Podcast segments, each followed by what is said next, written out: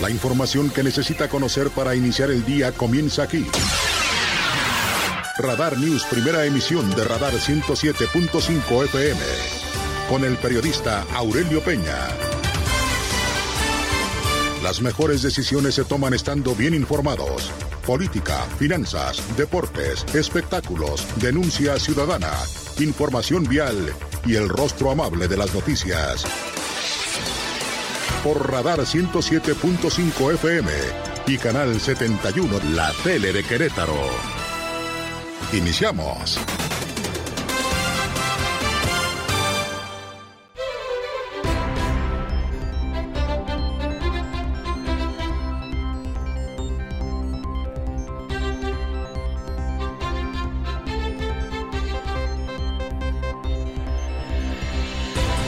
¿Qué tal? ¿Cómo le va? Muy buenos días. Gracias. Además, los saludo como siempre con muchísimo gusto en este ya lunes 13 de febrero del año 2023. Como siempre me da mucho gusto saludarlo aquí en la primera emisión de Radar News. Amigo servidor Aurelio Peña y lo acompañaremos, si nos lo permite, naturalmente hasta las 9 de la mañana del día de hoy para informarle de lo más importante que ha ocurrido en Querétaro, México y el mundo. Como siempre, muy amable. Gracias. Son las 6 de la mañana en punto.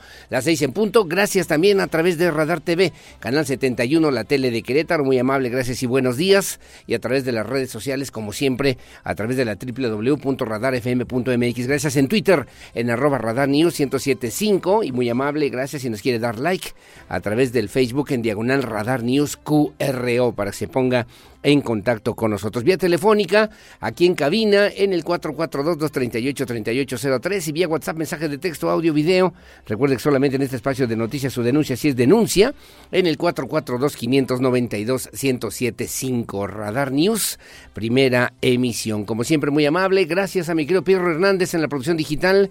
Gracias, mi Pierro. Buen día, que tengas buena semana, previo a lo que va a ser el Día del Amor y la Amistad. Que sea de muchas celebraciones, de muchos festejos y sobre todo de mucho amor, de mucha amistad, de mucho cariño, de mucho respeto y de todo lo que significa también el amor y la amistad. A Regina Martínez en la producción en televisión, gracias Regina y buenos días y gracias también a Lucía Peñanaba en la coordinación general informativa. Muchos saludos, muy temprano, ya muy temprano.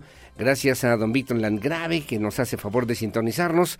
Nos manda además, por cierto, a propósito de lo que le vamos a informar en un momento más de Proteo, de Proteo, este pues este canino que pues llegó a Turquía. Ahora le voy a decir la historia completa.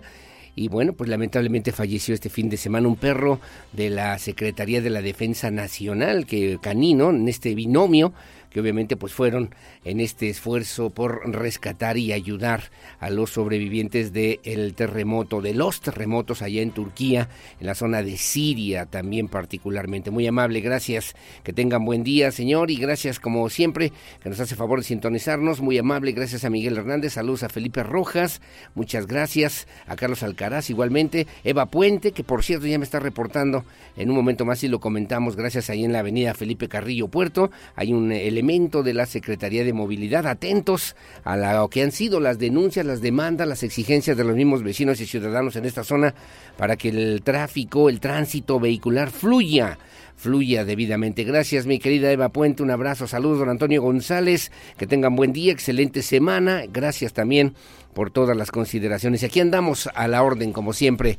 Gracias. El día de hoy, por cierto, que le debemos referir, son dos temas importantes en este ya 13 de febrero del 2023. El primero es que el día de hoy es Día Mundial de la Radio. Día Mundial de la Radio, obviamente, que tiene que ver con un tema que se proclamó en la Asamblea General de las Naciones Unidas en el año 2012. La radio, déjeme comentarle usted, es hoy por hoy el medio informativo más emblemático y dinámico, a pesar de los avances y también de los nuevos sistemas de comunicación que han aparecido en el mundo entero en el último siglo. ¿Por qué se celebra el Día Mundial de la Radio? Bueno, el objetivo, el objetivo principal en este día es justamente hacer, hacer esta mención, este reconocimiento a lo que tiene que ver con el trabajo en la radio como un medio interactivo que propicie el debate para tratar distintos temas que interesan a la colectividad, a la ciudadanía, a la sociedad en su conjunto. Además, la radio tiene la ventaja de llegar a lugares remotos que no siempre es posible mediante el uso de otras tecnologías, incluso mucho más modernas. El tema en este 2023 tiene que ver con la radio y la paz. Anualmente se elige un tema central para la celebración del Día Mundial de la Radio y para este año el tema es justamente radio y paz y con ello se pretende destacar la importancia de las emisoras de radio en la emisión de información al público en general y su contribución a la opinión pública, incidiendo siempre en los procesos de toma de decisiones. Plantea la imperiosa necesidad de apoyar a la radio independiente como un elemento integrante de la paz y también de la estabilidad social que ejerce un rol fundamental en la prevención de conflictos, la consolidación de la paz, propiciando el diálogo, la reconstrucción, la tolerancia y la reconciliación la radio profesional es un medio para abordar las causas y determinar los factores eh, pues desencadenantes de los conflictos antes de que se tornen violentos. Eso es posible mediante el manejo responsable de los contenidos editoriales, de la investigación periodística, de una programación equilibrada de noticias, programas con formatos participativos, sobre, sobre todo en temas de vital importancia para la sociedad, como por ejemplo los temas de la pobreza, la corrupción, los desequilibrios, los desequilibrios sociales o estructurales, entre otros aspectos que obviamente son importantes, son fundamentales para que podamos pensar en la relevancia, para contar minuto a minuto, segundo a segundo, lo que ha sido la historia de la humanidad en los últimos años, en las últimas décadas. Es el medio de comunicación más difundido y empleado en el mundo. y es accesible, es accesible para todos los estratos sociales con un costo pues realmente relativamente muy muy significativo en comparación, ¿no? con otros medios de comunicación. Así que, bueno, pues el día de hoy justamente hablando de este Día Mundial de la Radio, enhorabuena y en este servicio que tenemos que ofrecer todos los días para que a través de la comunicación, que significa ser colectiva, ser común, un tema, un asunto, un, un proceso social que se van realizando y que obviamente pues tienen que ver con este proceso de reconstrucción de la conciencia colectiva a través de los medios de comunicación y muy particularmente a través de la radio. Bueno, pues enhorabuena a todos los que trabajamos en los medios de comunicación y particularmente en la radio, que sin duda es un privilegio, una gran responsabilidad, pero también lo digo además con conocimiento de causa de lo que significa la posibilidad de tener este contacto con muchas personas que no sabemos ni cómo son, ni dónde están, pero nos están escuchando y eso significa sin lugar a dudas el mejor y el mayor de los privilegios porque genera certeza, genera certidumbre, genera confianza, genera lo que yo considero el valor, uno de los valores más importantes de los medios de comunicación y que tiene que ver con la credibilidad social. Bueno, como siempre, muy amable, 6 de la mañana con 6 minutos. Esto en primera instancia. En segunda, le comento también que el día de hoy, 13 de febrero, es Día Internacional del Condón. Día Internacional Condón. Aquí en Querétaro, por cierto, la Secretaría de Salud en el estado de Querétaro estará en esta misma celebración, fecha en la que se creó en el 2012 por la AIDS Health Foundation, que tiene que ver con el objetivo de incentivar el uso de los preservativos, el uso responsable del, del condón para prevenir infecciones de transmisión sexual, embarazos no planeados. Se eligió el 13 de febrero por ubicarse en la víspera de lo que tiene que ver, y mañana estaremos hablando de ese tema, el Día de el amor y la amistad, una fecha que representa una, una excelente oportunidad para realizar acciones intensivas de promoción y prestación de servicios enfocados a hacer conciencia entre la población acerca de la importancia de utilizar el condón interno o el condón externo para evitar enfermedades de transmisión sexual particularmente. Bueno, como siempre, muy amable, gracias de esto y mucho más temas. Estaremos hablando aquí en Radar News en esta primera emisión. Son las seis de la mañana con siete minutos. Bienvenidos, bienvenidas. Comenzamos y estas son las noticias.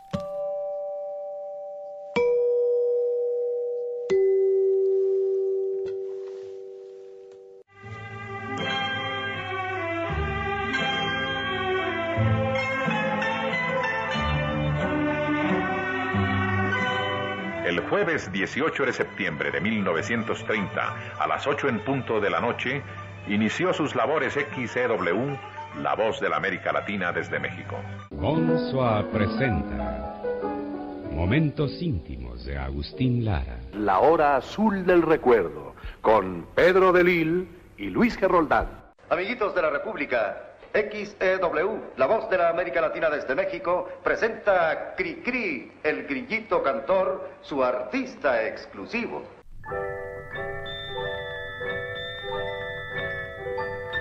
Colgate Palmolive, fabricantes de paz, le desean cordialmente una feliz Navidad, una feliz Navidad.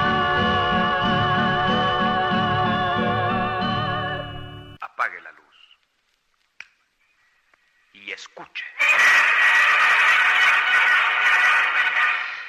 La serie radiofónica de más impacto, con la actuación del primer actor de habla hispana, Arturo de Córdoba.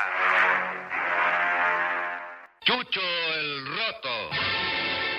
La historia de un hombre que protegió a los pobres. El resumen, Radar News. Qué voces, ¿verdad? Qué historias. Chucho Roto, por cierto, aquí en Saldarriaga, para que también lo tengamos en cuenta. Y bueno, como siempre, muchas gracias de verdad. Las seis de la mañana con diez minutos, seis diez. Gracias por estar con nosotros. Bueno, le informo a usted que eh, en un comunicado de prensa a nivel nacional y también a través de su cuenta de Twitter, el secretario de Relaciones, Marcelo Ebrard Casaubón, bueno, pues refirió, refirió el el, fallecimiento de Proteo, un canino que murió en cumplimiento de su deber al estar en labores de rescate. Vino un derrumbe, a eso pues se arriesgan y bueno, pues perdió la vida por nosotros. Descanse en paz, acaba de morir, dijo también en su cuenta de Twitter el secretario de Relaciones Exteriores. Y bueno, pues eh, sin lugar a dudas en estos riesgos que se corren en los rescatistas también, seres humanos y los seres vivientes que son estos caninos que fueron también en esta importante misión allá en la zona de Turquía y de pues eh, de lo que significa esta zona de Siria. La madrugada de ayer domingo, la Secretaría de la Defensa Nacional informó a través de sus redes sociales sobre el sensible fallecimiento de uno de sus binomios caninos la madrugada de ayer domingo y también informó a través de las redes sociales sin dar más detalles de lo ocurrido. La Sedena solamente se limitó a agradecer y a reconocer el esfuerzo y la labor de Proteo, nombre del perrito que murió en cumplimiento de su deber allá en Turquía tras el devastador terremoto que sacudió aquella nación el pasado fin de semana. Su entrenador, su entrenador obviamente pues se despidió de esta manera. Cabe señalar también que acudieron allí en Turquía para salvar vidas. Entre ellos están Balam, que son de Querétaro, Orly, igualmente, Yuli, Rex, Territorio, Timba, Barato, Balanceo, Bureta, Biosfera, Tardío, Kiara y eh, de teología, además de el fallecido Proteo que también pues reconocimos el día de ayer a través de los medios de comunicación la noticia se viralizó y en las redes sociales también del secretario del canciller Marcelo Ebrard Casaubon, el responsable, el entrenador, el responsable, el manejador de Proteo, así se despidió del canino. Quiero decirte que me siento orgulloso de ti. Siempre un perro fuerte, un perro trabajador, que nunca te diste por elección. Ahora solo me queda agradecerte por haberme traído. Lamentablemente no vas a poder llegar conmigo, pero siempre te estaré recordando. Todo México espero que, que siempre te recuerde. Bueno, muy amable, gracias. Las seis de la mañana con 12 minutos, 6.12. También otra información y local fue la cornada del torero Octavio García El Payo. Sufrió una tremenda cornada, esto en la Plaza de Toros La Luz, allá en León, Guanajuato. Veíamos el, el video, las imágenes, las fotografías. Afortunadamente se está restableciendo, se está recuperando. Son etapas, son momentos complicados. Eh, pues eh, le debo referir a usted, Octavio García El Payo, en esta tremenda cornada. Y bueno, el queretano, el queretano. Eh, pues se refirieron también fuentes cercanas, obviamente sufrió una cornada en el ojo, muy cerca del ojo, en el pómulo también, esto en el cuarto festejo del serial taurino de la Feria de León, Guanajuato, en esta dolorosa cornada en el rostro, en su participación justamente durante pues este evento taurino, el cuarto festejo del serial, y bueno, también le debo comentar a usted, tras este impactante cornada, lo está viendo usted ahora en sus imágenes, los asistentes quedaron sorprendidos mientras los médicos inmediatamente le ofrecieron los primeros auxilios al eh, torero, al matador queretano Octavio García El Payo. El primer diagnóstico, según indicaron, es que el torero sería evaluado a través de una tomografía, una placa de cráneo para descartar posible fractura en el pómulo o daño ocular y se reportó fuera de peligro horas después imposibilitado para seguir. En el festejo se calcula que tres semanas aproximadamente pueda durar la recuperación y a través de sus redes sociales informó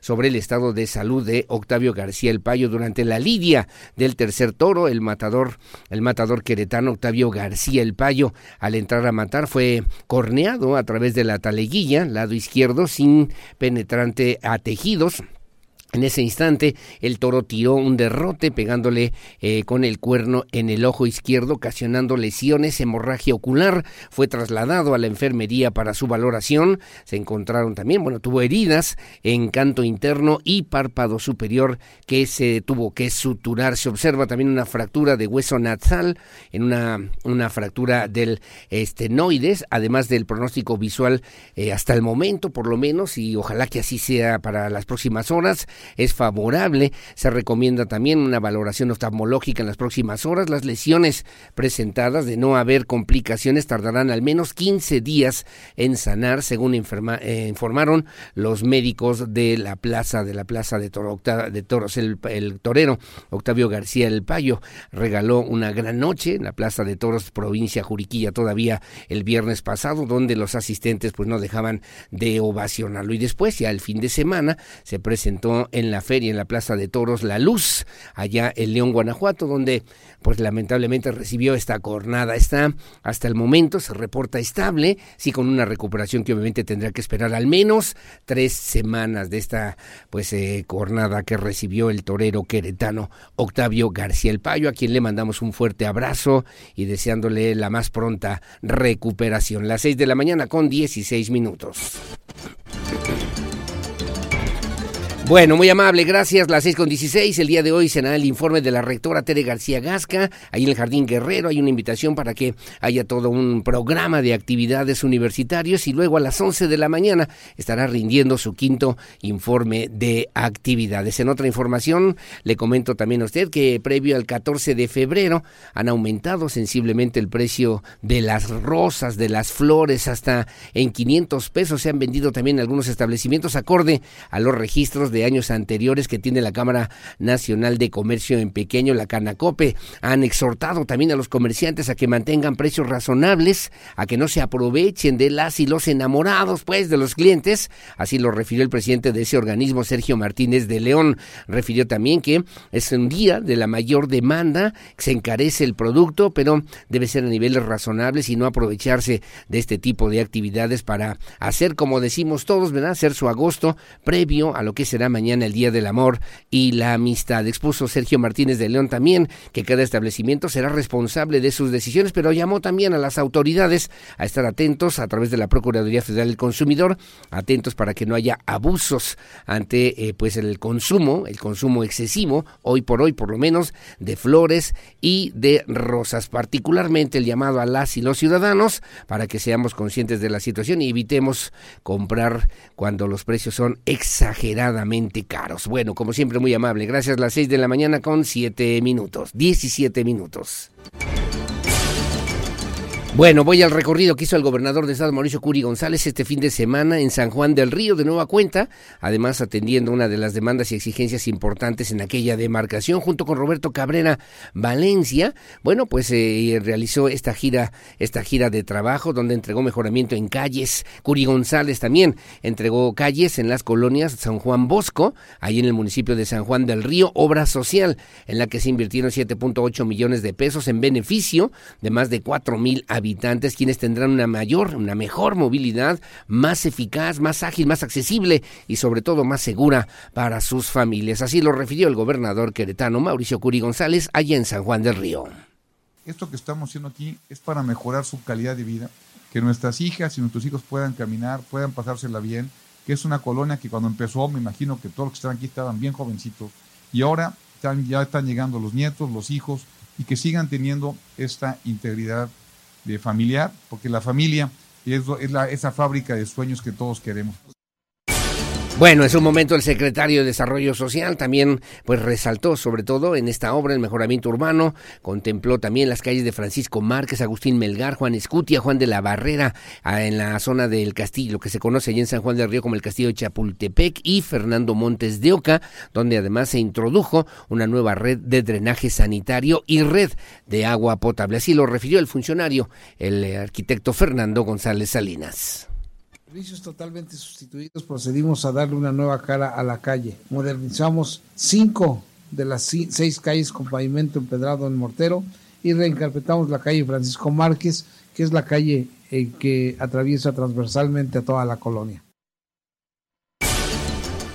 Bueno, muy amable, gracias. Las 6 con 19 de la mañana. Rápidamente, nada más un tema del DIF estatal en Querétaro, que se ha convertido en un modelo importante de estrategias para la restitución de derechos a través precisamente de la implementación en lo que le llaman la alegría de los niños, instituciones de asistencia privada. La presidenta del patronato del sistema estatal DIF, la señora Carrera de Curi, recibió a su homóloga Mavis Olmeda García, titular del, sistema estatal DIF de Baja California, a quien eh, pues le detallaron las diferentes estrategias implementadas implementadas para restituir los derechos de niñas, niños y adolescentes en los centros de asistencia social aquí en el estado de Querétaro. Al dar la bienvenida a las autoridades invitadas, externó también su compromiso de velar y proteger por las y los niños que se encuentran en desamparo y ofrecerles mejores alternativas para su desarrollo. Además, se congratuló de formar eh, este equipo de lazos de unión con otros estados del país para impulsar las atenciones enfocadas particularmente hacia las infancias en nuestro país. Así lo comentó, así lo dijo la señora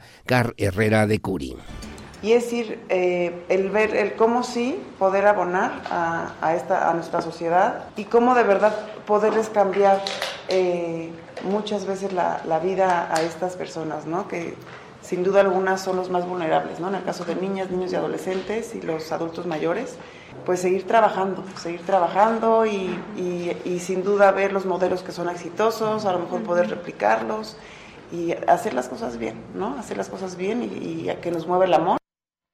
Bueno, hacer las cosas bien y que por cierto también la señora Mavis Olmedo, ella es la, la presidenta del sistema estatal DIF allá en Baja California, bueno, pues también refirió este modelo como un modelo importante que se tiene que seguir puntualmente para efectos de atender de mejor manera, con calidad y calidez a las y los niños adolescentes allá en aquel estado de la República. Así lo comentó, así lo dijo a los medios de comunicación y definitivamente tenemos que empezar por reconocer, reconocer toda esa gran labor que se lleva a cabo en las diferentes casas hogares. Y ha sido uno de los principales retos desde el inicio de esta administración, desde obviamente la instrucción de nuestra gobernadora y lo hemos trabajado desde el ámbito de DIF, de los diferentes programas, no solamente de la Procuraduría, que si bien es cierto, la Procuraduría ejerce un, papel muy importante y tiene una responsabilidad muy importante. Pero yo creo que también a través de toda esta estructura gubernamental, a través de todos los programas que nosotros manejamos, poder eh, mm, facilitar ese trabajo que ellos llevan a cabo, ¿verdad? Este, bueno, gracias, las 6.22. Rápidamente, dos temas importantes. Uno a nivel nacional es que el secretario de Relaciones Exteriores, también Marcelo Ebrard, descartó que pudiera existir alguna tensión con el gobierno norteamericano luego del anuncio que hizo el presidente de México, Andrés Manuel López Obrador, a propósito de un movimiento contra el bloqueo a Cuba. El secretario Ebrard también refirió y descartó la tensión entre México y Estados Unidos luego del anuncio del presidente López Obrador de crear un movimiento en América Latina contra el bloqueo en Cuba. Refirió el funcionario federal que eh, pues no existe ningún viso de alguna tensión en relación en la relación bilateral con Estados Unidos, luego de las declaraciones del presidente López Obrador sobre que encabezará un movimiento para exigir que termine el embargo a Cuba. No es un afán de molestar a Estados Unidos o tener fricción con Estados Unidos, eh, sino esa no es la idea, expuso el canciller, sino solamente pues solidarizarse con el pueblo y el gobierno de Cuba, que estuvo, por cierto, este fin de semana allí en Campeche, el presidente de Cuba, Elías Canel, para recibir además una condecoración importante de parte del gobierno mexicano y fue donde ahí el presidente, el presidente López Obrador, pues refirió que estarían formalizando, formalizando un frente, un frente, eh, pues un movimiento incluso con varios países o representantes de varios países en contra del bloqueo a Cuba. Así lo dijo Marcelo Ebrard Casaubón. México ha guardado esta postura desde 1962. Entonces voy a decir lo siguiente. México y Estados Unidos somos aliados, pero no tenemos intereses idénticos. México es un país de Latinoamérica, somos un país hispanoparlante y venimos de civilizaciones muy grandes, como la Maya, y tenemos nuestra propiedad del mundo. ¿Qué pensamos? Eh, lo que propone el presidente López Obrador, a ver, ya dejemos atrás el pasado, eh, levántese ese tipo de bloqueos y tratemos de crear una convivencia fraterna en las Américas. Lo que él propone, cuando nos respetemos todos. Eh, yo creo que en Estados Unidos hay muchas personas que ven con simpatía esta idea. No creo que el, presidente Biden esté en contra de, esa idea. ¿Lo han llegado a platicar? Bueno, lo de Cuba no, no recientemente, pero él sabe cuál es nuestra postura. Yo mismo se la expuse cuando fue la cumbre de las Américas. Y no es un afán de molestar a Estados Unidos o entrar en fricción con Estados Unidos. No es la idea. La idea es, tienes una mayoría progresista en América Latina. Bueno, gracias. Las 6 de la mañana con 25 minutos, 6.25. Hay mucho más información, como siempre, aquí en Radar News, en esta primera emisión que le daremos cuenta y detalle a través de estos espacios informativos. Gracias por estar con nosotros en esta mañana ya, en esta mañana del lunes 13 de febrero del 2023, en este espacio de noticias que transmitimos en vivo y en directo desde esta noble, histórica, próspera, colonial, barroca, generosa, hospitalaria, humanitaria, honorable, pacífica, competitiva y siempre limpia, ciudad de Santiago de Querétaro, corazón de la República República Mexicana. Buenos días, Querétaro.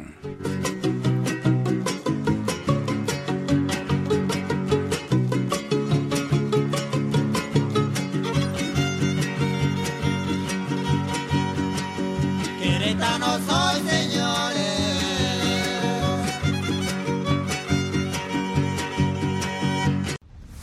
El clima, el pronóstico del tiempo, temperatura y las recomendaciones antes de salir de casa. El clima en Radar News.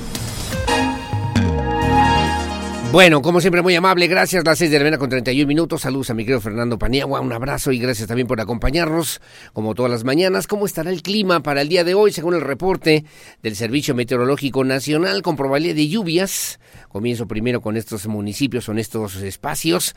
En Amealco, con una mínima de 4, una máxima de 21. Veo, por cierto, hacia Huimilpan, sin eh, probabilidad de lluvias, pero sí con mucho frío. 2 la mínima, 22 grados la máxima. Luego, ¿dónde estará nublado intenso, pero sin lluvias en Pedro Escobedo. También con mucho frío para que se abrigue, por favor.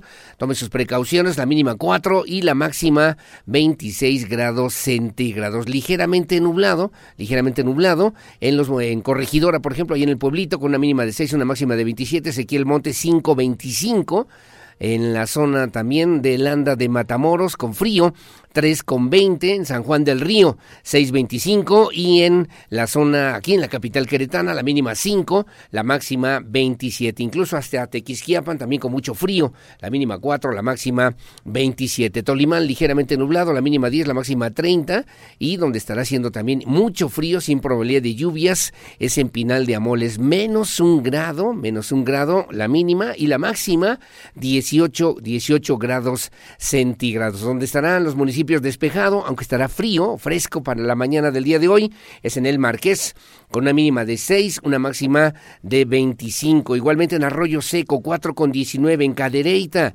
5.25 y en Colón, también con frío, 4 con 25. Jalpan de Serra, 7 con 22. Y bueno, para ellos es una temperatura con mucho frío, por lo menos para el día de hoy. Peñamiller igualmente frío, 5.26.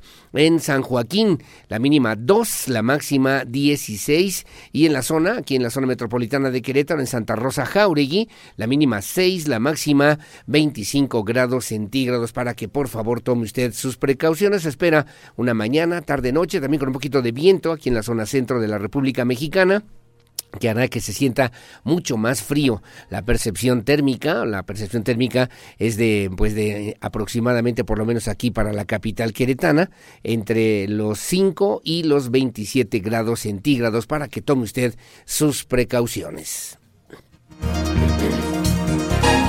Gracias a nivel nacional, el Frente Frío número 32, además de la sexta tormenta invernal, originarán rachas fuertes de viento, caída de nieve o aguanieve, principalmente en la zona serrana, allí en Baja California, Sonora, Chihuahua y Durango. Le debo comentar a usted que este Frente Frío número 32, además de la sexta tormenta invernal, se desplazarán sobre el noroeste y norte del territorio mexicano, generando rachas de viento, rachas fuertes, intensas, con tolvanera, lluvias y chubascos en ambas regiones, además de la caída de nieve o aguanieve, principalmente en las zonas montañosas de Baja California, Sonora, Chihuahua y Durango. Asimismo, se mantendrá un ambiente un ambiente de frío a gélido en el noroeste y norte de México. Se prevé que al final del día la sexta tormenta invernal se mueva hacia el norte, hacia el norte de México y también se va a internar hacia la zona de los Estados Unidos, dejando de afectar a nuestro país. Por otra parte, el ingreso de humedad del Océano Pacífico y Golfo de México, Mar Caribe, provocará lluvias aisladas en el sur, centro, oriente y sureste de la República Mexicana. Temperaturas, temperaturas también muy muy frías de menos 10 a menos 5 grados en las zonas montañosas de Baja California, Sonora, Chihuahua y Durango, de menos 5 a 0 grados en las zonas montañosas de Coahuila, Nuevo León, Tamaulipas, San Luis Potosí, Zacatecas, Aguascalientes, Jalisco, Guanajuato, Querétaro, Hidalgo, Estado de México, Tlaxcala, Puebla, Veracruz y Oaxaca. Intervalos de chubascos, por lo menos de hasta 25 milímetros leves, pero si hay probabilidad en Baja California, Sonora y Chihuahua de menor intensidad. En el Estado de México, Hidalgo, Tlaxcala, en Baja California Sur, Durango, Guerrero, Oaxaca, Chiapas y Veracruz, según la referencia del Servicio Meteorológico Nacional. Información policíaca. Radar News.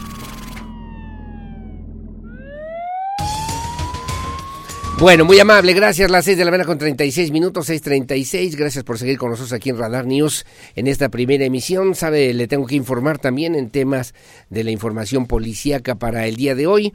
Bueno, eh, que policías estatales lograron, lograron la detención de dos hombres y una, eh, también en una camioneta aparentemente vinculados con el delito de robo a transporte de carga y venta de narcóticos a través del SECUCIAS, de este centro, de este centro de inteligencia también y de información y análisis que tiene con el que cuenta Querétaro, se informó de una unidad tipo RAM que se encontraba presuntamente relacionada con varios hechos ilícitos que circulaba en la carretera 57, por lo que se le realizó un dispositivo de búsqueda de parte de personal policial asegurándola en la zona del municipio del Marqués. Luego de informarle a las y los eh, tripulantes, dos tripulantes, el motivo de la intervención, se procedió a una inspección, se encontró un envoltorio con aparentemente metanfetamina anfetamina, un arma de fuego con cartuchos útiles, de la cual no tenía permiso para portarla, por lo que se remitieron ante la Fiscalía General de la República para continuar así con las investigaciones por los hechos ya referidos y en los que además se han relacionado con otros delitos ocurridos en la zona de la carretera 57 hasta la altura de la caseta a Palmillas, que se les dio seguimiento, puntual seguimiento, a través del CECUCIAS de la Secretaría de Seguridad Ciudadana y de la Fiscalía General del Estado de Querétaro para pues eh, lograr la detención de estos dos estas dos personas, los dos tripulantes y bueno, pues eh, presentados ante la Fiscalía General de la República a las 6 de la mañana con 37 minutos. Bueno, y también este fin de semana, también este fin de semana, eh, una persona falleció en el jardín Cenea, particularmente, luego de una riña, una riña. El fallecido, según también las primeras versiones, era asiduo visitante nocturno a esta zona en el jardín Cenea. Durante las primeras horas de ayer domingo, un sujeto, según también informaron las autoridades correspondientes, perdió la vida, esto en pleno centro histórico de la capital queretana. Según las versiones que también pudieron recabar las autoridades correspondientes. Se trató de una riña entre varias personas que acostumbran, acostumbran a reunirse ahí en el jardín Cene hasta, hasta, altas horas de la noche, incluso hasta la madrugada. Según algunas versiones, señalaron que el sujeto era conocido en esta zona justo por ser asiduo visitante del jardín Cenea, según elementos de la Policía Municipal que resguardaron la zona, mientras eh, peritos de la Fiscalía General del Estado realizaron las primeras indagatorias y recogieron también los primeros indicios. La Fiscalía General del Estado de Querétaro tiene conocimiento será quien determine la causa del fallecimiento y pues deslindará además de integrar la carpeta correspondiente para ubicar y sancionar a quienes resulten presunto o presuntos responsables de este hecho ocurrido la madrugada de ayer domingo aquí en el Jardín Cenea. Gracias, las 6 de la mañana con 39 minutos, 6.39 y la Secretaría de Seguridad Ciudadana y la Fiscalía General del Estado de Querétaro hicieron un intercambio de experiencias con agencias norteamericanas en seguimiento también a los trabajos de colaboración internacional en materia de seguridad y justicia que se realizan de parte del el gobierno de Querétaro. El secretario de Seguridad Ciudadana, Giovanni Elías Pérez Hernández, junto con el fiscal general Alejandro Echeverría Cornejo, participaron en esta mesa redonda sobre mejores prácticas en el uso del sistema e Trace y también tendencias del tráfico de armas organizado por la Oficina Internacional de Asuntos Antinarcóticos y aplicación de la ley INL por sus siglas en inglés de la Embajada de Estados Unidos en América, en América también eh, y también en nuestro país en representación de los Estados Unidos. Se contó con funcionarios del Departamento de Justicia, la Agencia de Alcohol, Tabaco, Armas de Fuego y Explosivos ATF, la Oficina de Investigación de Seguridad Nacional HSI y Oficina de Aduanas y Protección Fronteriza, CBP, quienes junto con representantes del Gobierno de México compartieron casos de éxito en relación a la implementación de acciones para combatir el tráfico ilícito de armas y el uso de las nuevas tecnologías en apoyo de investigaciones y el análisis forense. Acordaron reforzar el intercambio de información entre eh, autoridades involucradas para trabajar de manera conjunta y evitar el crecimiento de la violencia. De igual manera, se abordaron las problemáticas de salud, seguridad derivadas de la distribución de drogas, por lo que se remarcó la importancia en el combate para evitar afectaciones a la ciudadanía. Un tema importante en este intercambio con autoridades expertas de agencias norteamericanas en materia de seguridad y procuración de justicia a nivel internacional.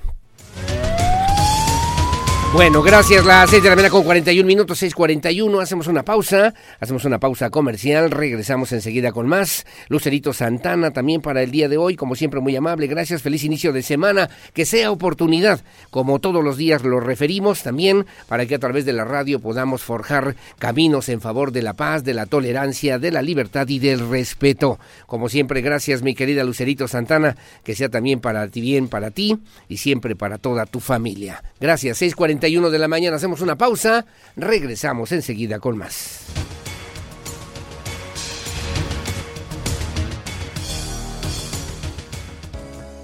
Estas son las efemérides del 13 de febrero. El 13 de febrero de 1668, en Lisboa se firma el Tratado de Lisboa, por el que España reconoce la independencia de Portugal. Para el año de 1880, en España, el rey Alfonso VII firma la ley de abolición de la esclavitud.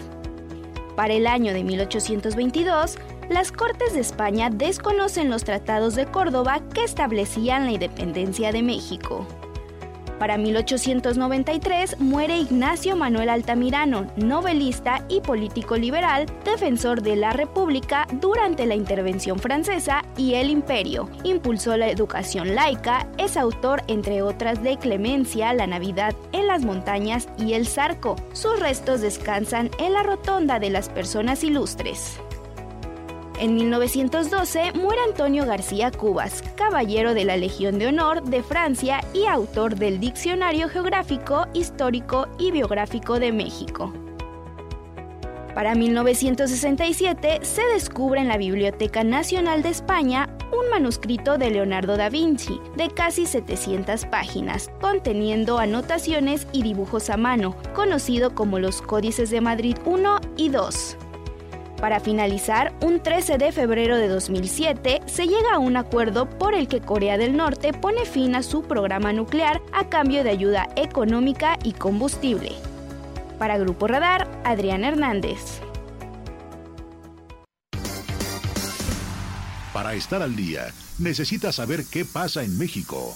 Estas son las notas más importantes de los periódicos nacionales en Radar News. Bueno, muy amable, gracias. Las 6 de la mañana con 46 minutos, 6.46. Vamos a lo que se publica el día de hoy en la prensa nacional y también en la prensa cretana. Comenzamos con el periódico Reforma. Dice el día de hoy a ocho columnas, suben apoyo, policías y luego pone puntos suspensivos y violencia no cede. Aumentan delitos y los homicidios. Cárteles se expanden en territorios, aunque el gobierno federal ha gastado más en seguridad pública y ha incorporado a miles de policías y militares en esa tarea.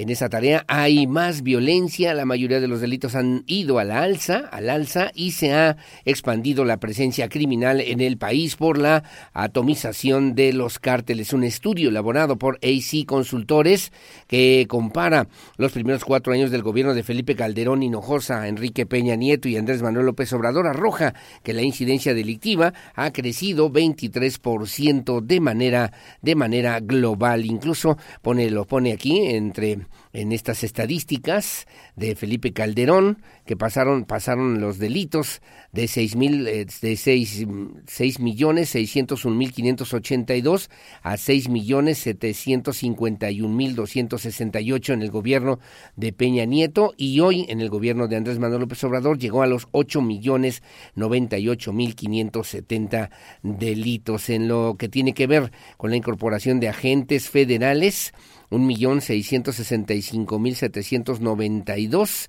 indicadores acumulados de los primeros cuatro años de cada sexenio, en el de Peña Nieto un millón seiscientos cincuenta y en el de el presidente Andrés Manuel López Obrador dos millones ciento cuarenta y un mil novecientos cincuenta y uno. Bueno, ahí está, ahí está la estadística, estados con emergencia, cárteles también, escisiones, rupturas, de lo que obviamente significa esta radiografía del país en materia de seguridad. Reclama izquierda medalla cubano, un grupo de 65 académicos, políticos y ciudadanos que se identifican con la izquierda democrática reprocharon la entrega de la Orden Mexicana del Águila Azteca al presidente cubano Miguel Díaz Canel por considerarlo un dictador. El pasado sábado, el presidente Andrés Manuel López Obrador le entregó en Campeche la condecoración en grado de collar, la más alta distinción que México concede a jefes de Estado extranjeros, quienes simpatizamos con la izquierda democrática, liberal e institucional, nos sentimos tan desconcertados como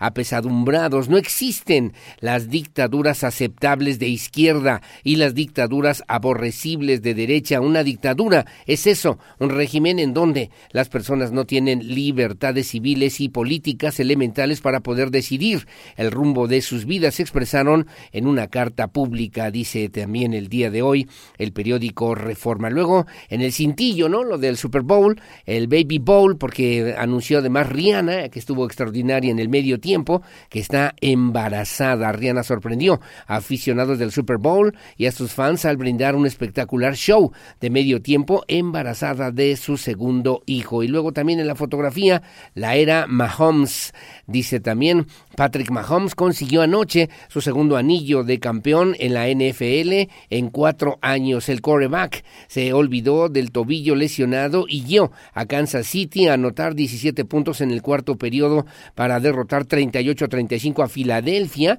en el Super Bowl número 57 celebrado ante 68 mil asistentes en el State Farm Stadium allá en los Estados Unidos, refiere también el día de hoy. Y finalmente terminan pre-campañas y entran en pausa luego de cuatro semanas de promoverse entre la militancia de su partido, la morenista Delfina Gómez, Delfina Gómez y la banderada de alianza de la alianza PRI PAN PRD Alejandra del Moral terminaron ayer un primer round, un primer round de las precampañas en la disputa por la gubernatura del Estado de México. Las precandidatas mostraron el músculo de movilización y acarreo y será el 3 de abril cuando inicien formalmente ya sus campañas rumbo a la elección del gobierno del Estado de México. Lo que publica hoy el periódico, se ven las dos fotografías, ¿eh? tanto la de Delfina, de la maestra Delfina Gómez, como también de Alejandra del Moral por el PRIPAM y PRD en el Estado de México. Grandes, grandes movilizaciones a cinco kilómetros de distancia una de la otra. Lo que publica hoy el periódico Reforma a nivel nacional. En el Universal, el Gran Diario de México, dice ocho columnas, registra la Guardia Nacional 60 quejas por delitos sexuales. Es la cifra acumulada desde su creación por ilícitos como violación, abuso y hostigamiento. Junto con la Secretaría de Defensa Nacional suman 620 denuncias. Refiere también en esta información que desde que fue creada la Guardia Nacional ya acumula 60 quejas por delitos como violación y abuso sexual en el interior de sus filas. Genera robo de coladeras, un mercado negro entre pieza se vende, cada pieza se vende entre 120 y 250 pesos. Eh, SACMES ha levantado ya al menos 10 denuncias ante la Fiscalía General de Justicia. En la fotografía, Rihanna, radiante y embarazada, en el show de medio tiempo del Super Bowl, la cantante de Barbados lució un vientre que confirmó que confirmó su estado de embarazo. Kansas City es el campeón refiere también con una gran actuación de su quarterback Patrick Mahomes. Los eh, Chiefs o los jefes vencieron de forma dramática a Filadelfia 38-35 y se imponen en el Super Bowl número 57. Lo que publica hoy prefieren las aplicaciones de banca sobre las sucursales, dice hoy el periódico El Universal, el Gran Diario de México. En el Milenio Diario, a ocho columnas, detecta la Auditoría Superior de Fiscalización hoyo de nueve mil millones de pesos en el Naim, en el Aeropuerto Internacional de la Ciudad de México, y no hay denuncia penal. Refiere también corrupción. El gobierno de Peña autorizó pagos millonarios a compañías internacionales que realizaron trabajos a medias con retrasos y maltrechos en el fallido aeropuerto de Texcoco. Refiere también hoy a ocho columnas. Jefes de la NFL. Logran su tercer Vince Lombardi. Mahomes supera lesiones y se lleva el trofeo de la MVP. Rihanna anota también en el espectáculo de medio tiempo. Muestra su segundo embarazo a nivel internacional. Y el rey Zambada sube hoy al estrado en la Corte de Estados Unidos.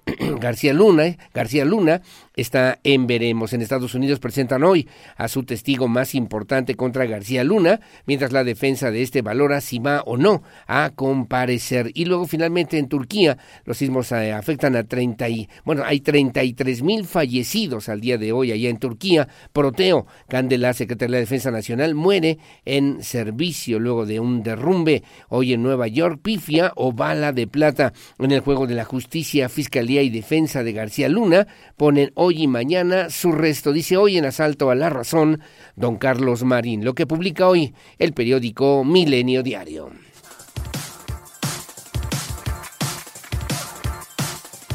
El análisis de la información más importante de los diarios queretanos a continuación en Radar News. Bueno, gracias en la prensa local, en el diario de Querétaro, que mi amigo Mario León Leiva, dice ocho columnas, prevén estiaje más severo en el campo. Sequía atípica del 2022 causará daños a la producción estatal, advierte Rosendo Anaya, debido a la escasez de lluvias en el 2022. El campo queretano empezará este año a percibir las consecuencias por la falta de agua, anticipó el secretario de Desarrollo Agropecuario, Rosendo Anaya Aguilar, quien mencionó que la falta de precipitaciones y la poca captación que se tuvo complicará la temporada de estiaje para los agricultores queretanos en este 2023. Vamos a ver el reflejo de las consecuencias de la sequía del año pasado, pero al mismo tiempo también veremos las consecuencias de las presas que no tuvieron la captación de agua suficiente, mencionó el funcionario estatal. En la fotografía, Patrick Mahomes es el gran jefe. Mahomes, dice la, los Kansas City Chiefs, eh, con Patrick Mahomes, el mando también, al mando, conquistaron el Super Bowl, apasionante el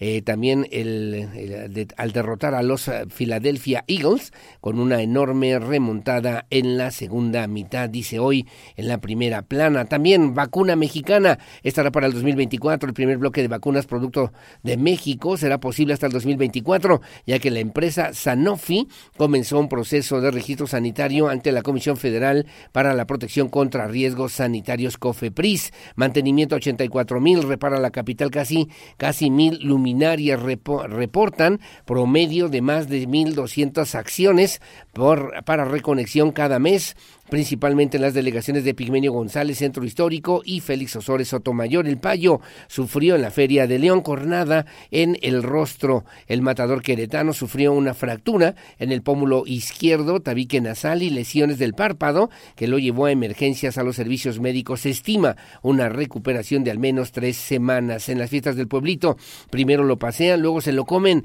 La fiesta grande inició con el tradicional paseo del buey y cientos de personas en las calles para celebrar a Nuestra Señora de el Pueblito. Lo que publica hoy el periódico Diario de Querétaro, la columna Medio Siglo, que también se la recomiendo ampliamente hoy en el Diario de Querétaro, además del comentario de mi amigo Pedro Pablo Tejada, Pedro y los Lobos, Viva Zapata a los 21 años en la colonia industrial de la Ciudad de México. Antonio Zapata Guerrero se salta a las calles con un puño, con un puño de pegotes subversivos en la mano, salía a eh, dice apedreado, eh, posteaba contra el corrupto gobierno priista. Fue en 1973, eso refiere a lo que ha sido la historia política de Antonio Zapata Guerrero. Bueno, muy amable, gracias. Son las 6 de la mañana con 57 minutos, lo que publica hoy el periódico Diario de Querétaro.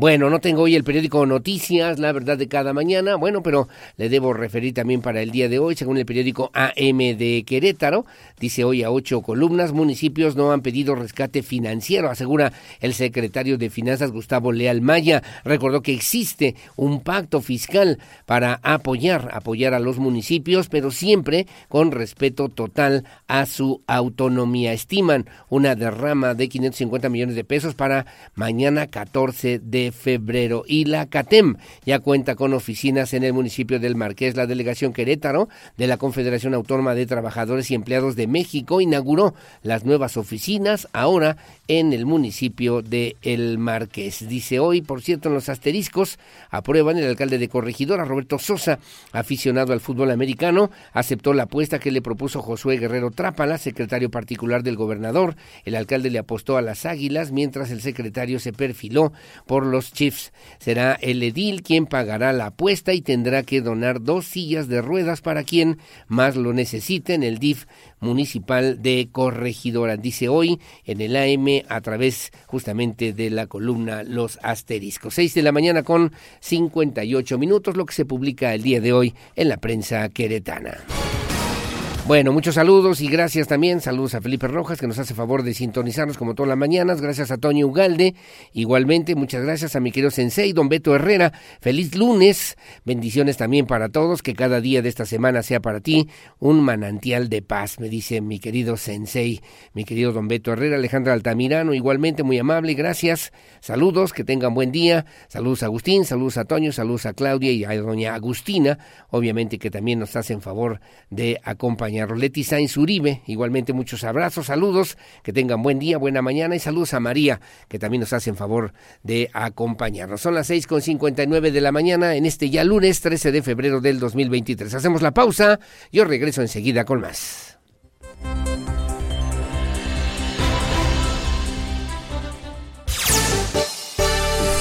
Bueno, muy amable, gracias. Las 7 de la mañana con dos minutos, siete dos. Gracias por seguir con nosotros. Déjeme comentarle también que el secretario de Finanzas, Gustavo Leal Maya, eh, pues refirió a, propósito justamente sobre lo que tiene que ver con la recaudación por el tema del refrendo vehicular. Usted ya lo hizo, que por cierto es un tema pues muy simple, muy simple, muy sencillo.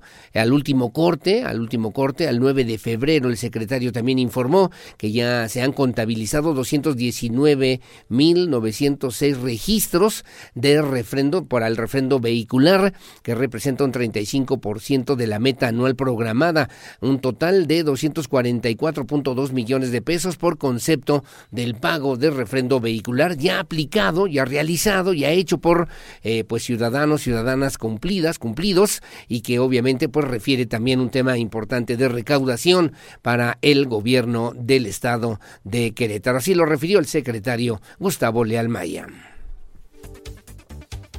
Gobierno del Estado ha recaudado en lo que va del año 244.2 millones de pesos por concepto de refrendo vehicular, informó el secretario de Finanzas Gustavo Leal Maya. Explicó que hasta el último corte de este jueves ya tienen 219.906 registros de refrendo vehicular, que representa un 35% de la meta anual programada. Destacó que en relación al mismo periodo del año anterior, el refrendo en Querétaro ha incrementado en un 28%, ya que para esta fecha ya habían cumplido este trámite 170 mil contribuyentes. El año anterior a esa misma fecha se tenían 170 mil aproximadamente, es decir, se han refrendado más que el año anterior por un orden de los 49 mil eh, vehículos, que esto hace un 28% más que el año anterior. La recaudación recibida hasta el momento es de 244.2 millones de pesos. Lealmaya recordó a los automovilistas que con el refrendo 2023, aquellos vehículos con un valor depreciado de hasta 150 mil pesos se ven beneficiados con una póliza de seguro gratuita. Recalcó que hasta el momento ya van 144 mil autos asegurados, lo que representa un 37% de la meta anual, pues el objetivo es que 390 mil vehículos estén sujetos de este beneficio en apoyo de su economía y seguridad patrimonial. El titular de la Secretaría de Finanzas recordó que hasta ahora el 50% de los contribuyentes ha pagado el refrendo vehicular mediante las ventanillas externas y los comercios autorizados, mientras que un 28.5% lo ha hecho en línea. Para Grupo Radar, Andrea Martínez. Bueno, muy amable, gracias, gracias Andrea, Andrea Martínez, también reporteros profesionales de Radar News en esta primera emisión, que por cierto también el secretario de Finanzas, Gustavo Arturo Leal Maya, bueno, pues aprovechó este fin de semana, clausuró el foro de gobiernos digitales, que le hablamos también la semana pasada, un evento que reunió a especialistas en temas de tecnología. La finalidad, dijo también el funcionario estatal, es utilizar estas herramientas, estas poderosas herramientas para llevar el desarrollo del estado de Querétaro, como él refiere, y también así lo dice el gobernador Curi, al siguiente nivel, ofrecer a las y los ciudadanos soluciones de conectividad, rapidez en la llegada de ayuda social, entre otras. El titular de la Secretaría de Finanzas también mencionó que el gobierno queretano busca pues ser una administración eficaz, cercana, facilitadora, que también ofrezca a la ciudadanía una transformación para responder a las necesidades particularmente de las y los ciudadanos. En el foro participaron panelistas de la Unión Europea, de países como Austria, Bélgica, Estonia y Grecia, así como líderes de tecnologías de la información de diferentes estados de la República, entre ellos Morelos, Chihuahua, Guanajuato, Querétaro y Yucatán. Finalmente destacó que en este foro se compartieron experiencias que sirven, han servido, permitirán reforzar, reforzar la tecnología con un su uso óptimo, en, eh, centrales también eh, en favor de las y los ciudadanos, ofrecen oportunidades de simplificación y agilidad digital para facilitar la vida diaria de las y los ciudadanos, eh, particularmente se refirió al tema del estado de Querétaro y que obviamente pues ha ido permeando en otros estados de la República como en Morelos, Chihuahua, Guanajuato y Yucatán en esta inercia también importante, incluso reconocida a nivel internacional. Siete de la mañana con siete minutos. Bueno, también en otro tema, el oficial mayor, el oficial mayor del gobierno del estado, Mario Ramírez Retolaza, informó que como parte del plan de austeridad que ha implementado el gobierno del estado que encabeza Mauricio Curi en este 2023, pues no se contempla un aumento, un aumento congeló pues los sueldos de el mandatario, del gobernador del estado y de Mauricio Curi y de los secretarios, de los subsecretarios, de los directores de área del poder ejecutivo que no ganarán, que no tendrán mejor dicho, que no tendrán incremento, incremento salarial en este 2023. Así lo refirió, así lo dijo el eh, oficial mayor del gobierno del estado, Mario Ramírez Retolaza. Para este 2023 no se contempla un aumento a los sueldos del mandatario estatal Mauricio Curi González, secretarios, subsecretarios y directores de áreas del Poder Ejecutivo, reveló el oficial mayor Mario Ramírez Retolaza, esto como parte del plan de austeridad que implementa el gobierno del estado para este año. De esta manera reportó que se tiene un estimado que en dichos rangos son cerca de 190 funcionarios de primer nivel, los que no tendrán incrementos salariales este 2023. Eh, hemos dado el comunicado de que tanto el gobernador, secretarios, subsecretarios y directores no van a sufrir ningún tipo de incremento eh, por lo que respecta a este año. En cuanto al resto de los trabajadores de gobierno del Estado, Ramírez Retolaza apuntó que se trabaja en un acuerdo para determinar cuál será el aumento que tendrán. Agregó que ya se llevan a cabo las negociaciones correspondientes con el Sindicato de Trabajadores para determinar los acuerdos laborales para este año. Para Grupo Radar, Andrea Martínez. Bueno, muy amable, gracias Andrea Martínez con esta información. Le comento también a usted que por otra parte, la representante de Querétaro en la Ciudad de México, la licenciada Paloma Palacios González, asistió a la reunión de la Conferencia Nacional de Gobernadores, la CONAGO, que se realizó en Washington.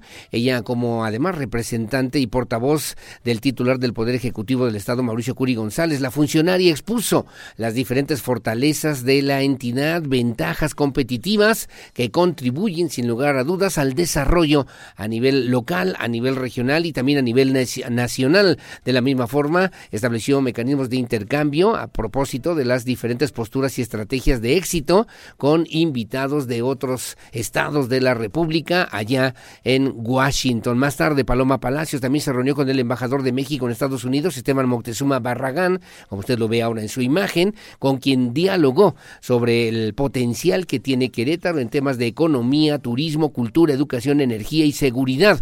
En ambos encuentros participaron también el secretario de Desarrollo Sustentable, Marco del Prete III, la coordinadora de Relaciones Internacionales e Innovación Gubernamental, Nuri González Rivas, y el director de Fomento Industrial de la Secretaría de Desarrollo Sustentable, Alejandro Sterling Sánchez, obviamente para establecer mecanismos de vinculación, de diálogo y de inversión entre los gobiernos, eh, particularmente de Querétaro y algunos gobiernos, incluso norteamericanos o estatales allá en los Estados Unidos, que tienen obviamente interés, interés de establecer una relación comercial importante y productiva entre México y los Estados Unidos, que signó también el embajador de México en aquella nación, Esteban Moctezuma Barragán. Y ya que estamos hablando de estas giras de trabajo, también la secretaria de la Juventud estuvo en Estados Unidos, ella en la sede de la Organización de las Naciones Unidas. La secretaria de la Juventud, Virginia Hernández Vázquez, concluyó la gira de trabajo que realizó en la sede de la Organización de las Naciones Unidas allá en Nueva York, en los Estados Unidos. Destacó que la voz de las y los jóvenes queretanos, bueno, pues se lleva a través de este organismo, de este organismo, a través de la CEJUVE, para así poder enriquecer las políticas públicas que se implementen en el Estado en favor de las y los jóvenes. Eh, refirió también que se está construyendo oportunidades para que los jóvenes en Querétaro cuenten cada vez más con herramientas para su desarrollo y además trabajar para que las cosas puedan suceder de la misma forma y derivado de las reuniones con representantes de organismos internacionales como la Misión Permanente de Estados Unidos ante las Naciones Unidas y la Oficina de la enviada del Secretario General de las Naciones Unidas para la Juventud se fortalezca también la relación entre México y Querétaro, entre México y los Estados Unidos a través de la Organización de las Naciones Unidas. Finalmente señaló que seguirán trabajando con la Youth World Air Alliance, una organización sin fines de lucro, enfocada particularmente en el bienestar de la juventud mundial para sumar aliados que permitirán, permitirán crear estrategias para el desarrollo de las y los jóvenes en el estado de Querétaro, sumándose además los 18 municipios del estado de Querétaro.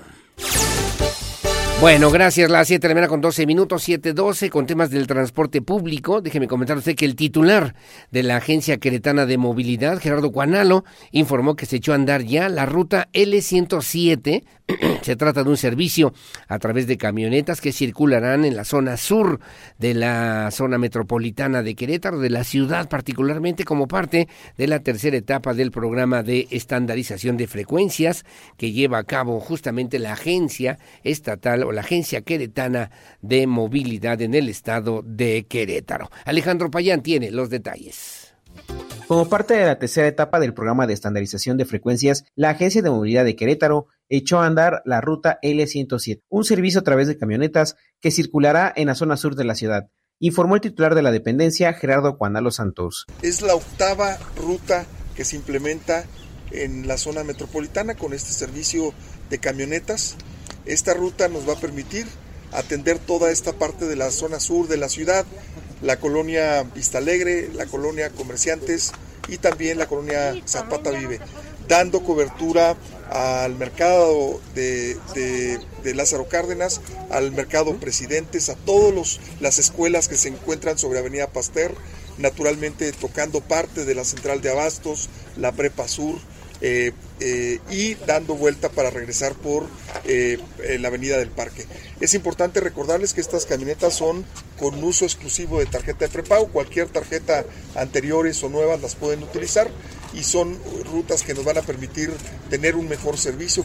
La ruta L107 es la octava que se implementa en esta zona metropolitana con el servicio de camionetas que se implementarán para brindar el servicio de forma gratuita hasta el próximo sábado.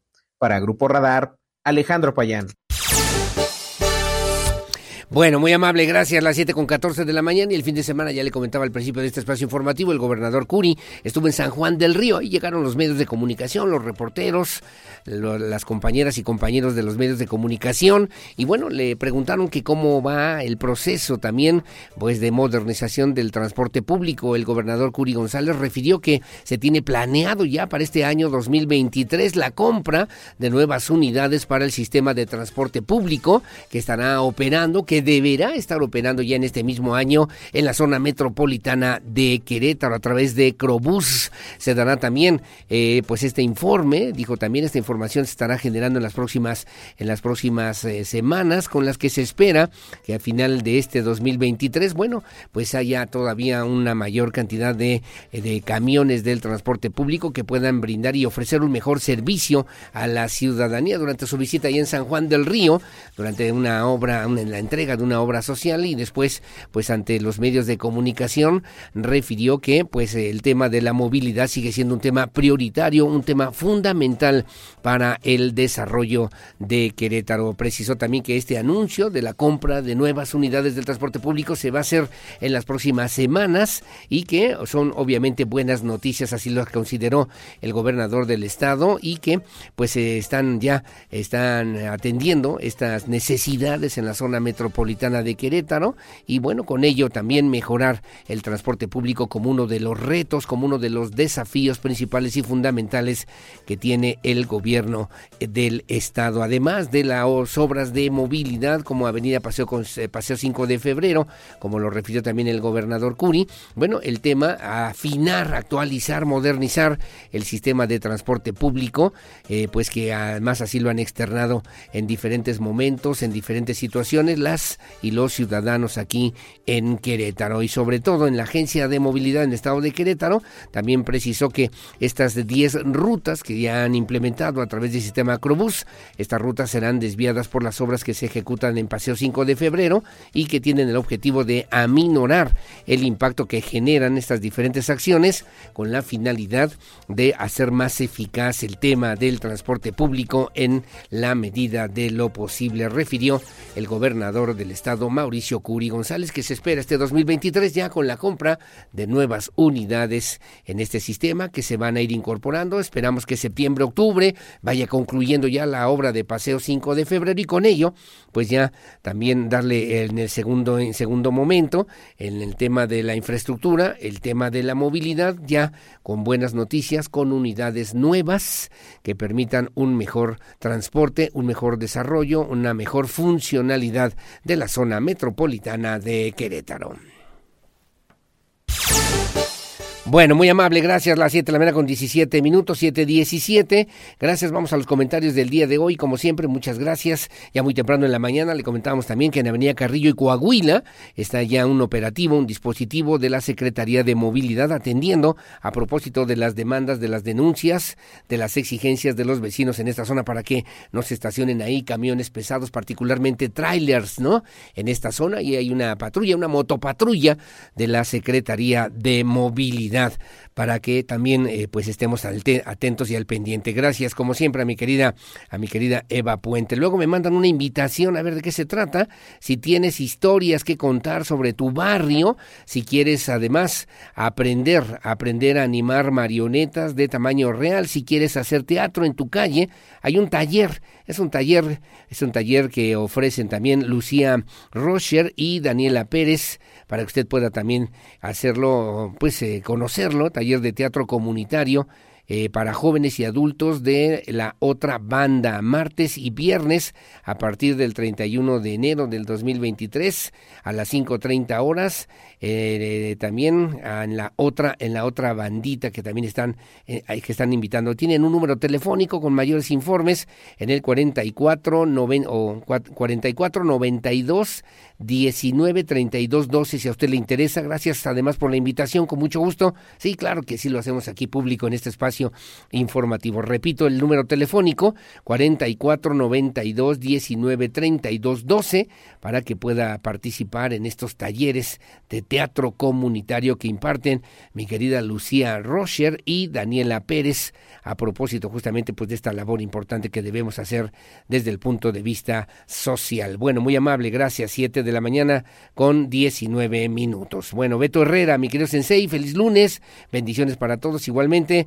Gracias, eh, qué buena rola también, eh, que va feliz igualmente a la radio. Reconocemos también tu esfuerzo y tu trabajo, como siempre, a través eh, del día de hoy, en este día, día internacional de la radio. Gracias, don Saúl Jiménez, que tengan buen día. Sonríe, que la alegría rejuvenece. Buenos días, como siempre, muchas gracias, doña Geno Uribe, que tengan buen día. Saludos a Felipe Rojas, igualmente excelente inicio de semana, abrazo fuerte, gracias de parte de mi querido Toño Ugalde, mi vicerrector de mi Universidad de Londres. Y luego me comentan, gracias a el teniente Mérida, me dicen también en el Querétaro, en la carretera México-Querétaro, a la altura del kilómetro 125, dirección hacia Querétaro, hay reducción de carriles por atención de un accidente, choque por alcance de un tracto camión o de dos camiones es importante manejar con precaución, dicen nuestros amigos de Capufe. 7 con 20. Hola Aurelio, buenos días un llamado a quien corresponda en la carretera Chichimequillas. Hay un semáforo que pasan varios niños que van a la escuela Benito Juárez. Ya tiene más de dos meses que no sirve. Está exactamente en un tope y se batalla mucho para que los automovilistas nos cedan el paso, nos dejen pasar a los peatones, a los niños que van a la escuela. Ojalá lo puedan reparar pronto. Se lo turnamos ahí a la Secretaría de Movilidad, ¿no? Debe ser de Movilidad o de Servicios Públicos Municipales en la carretera Chichimequillas o será del Del municipio del Marqués. Pasamos el reporte. Gracias, doña Rosa. Que tengan buen día. Muchos saludos y gracias, me dicen buen día. Oiga, quisiera comentarle una situación que tenemos, ya que por los cambios de drenaje y alcantarillado que se realizan actualmente en la colonia Constituyentes de Querétaro, delegación centro histórico, los cuales tenían una antigüedad de 46 años aproximadamente y fueron iniciados a finales del año pasado, plenamente autorizados por la administración municipal actual, se nos han presentado situaciones de riesgo en forma continua, como lo han sido fugas de agua, fugas de gas, suspensión de energía eléctrica por rotura de cables. Todo esto ha sido por falta de precaución de la empresa que actualmente está a cargo de dichos trabajos. Aunado al anterior, ahora se han presentado inclinación de los postes de concreto y en algunos están instalados transformadores de carga eléctrica Imagínense nada más cómo están estas cosas.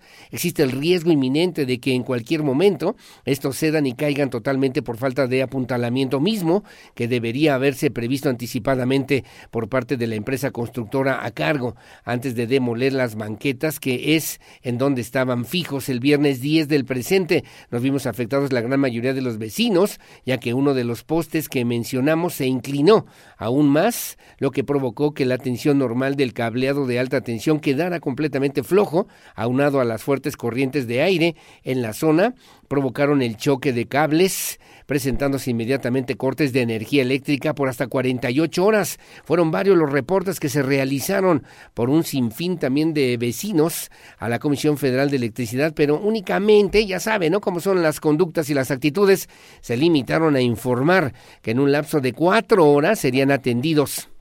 No fue sino hasta el día de ayer a las 18 horas aproximadamente que se presentaron dos técnicos de la Comisión Federal de Electricidad, quienes con una actitud 100% positiva y de servicio procedieron a dar solución provisional al problema, explicando a los afectados los pasos a seguir para una solución total del problema y quienes son los directamente responsables responsables de hacerlo, empresa, constructora, municipio y Comisión Federal de Electricidad.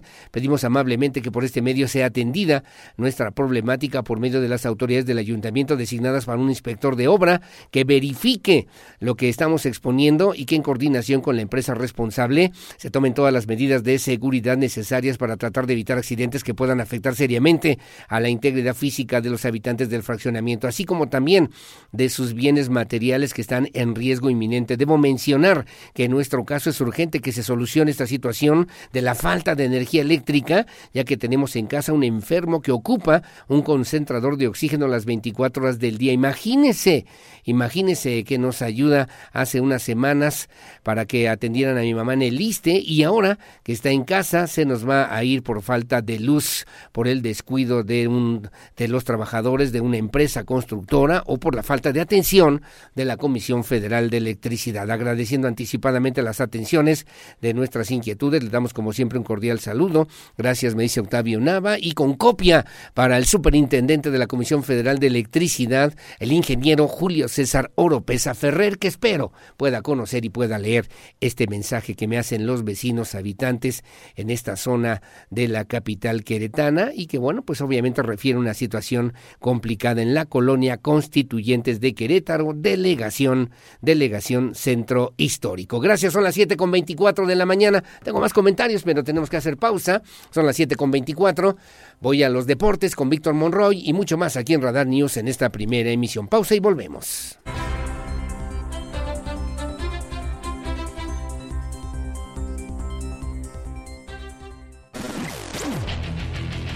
Goles, estadísticas, pasión, victorias, empates, derrotas y todo lo que acontece en el mundo deportivo con Víctor Monroy en Radar Sports. ¿Cómo les va? Muy buenos días. Es lunes y es momento de hablar de la información de los deportes.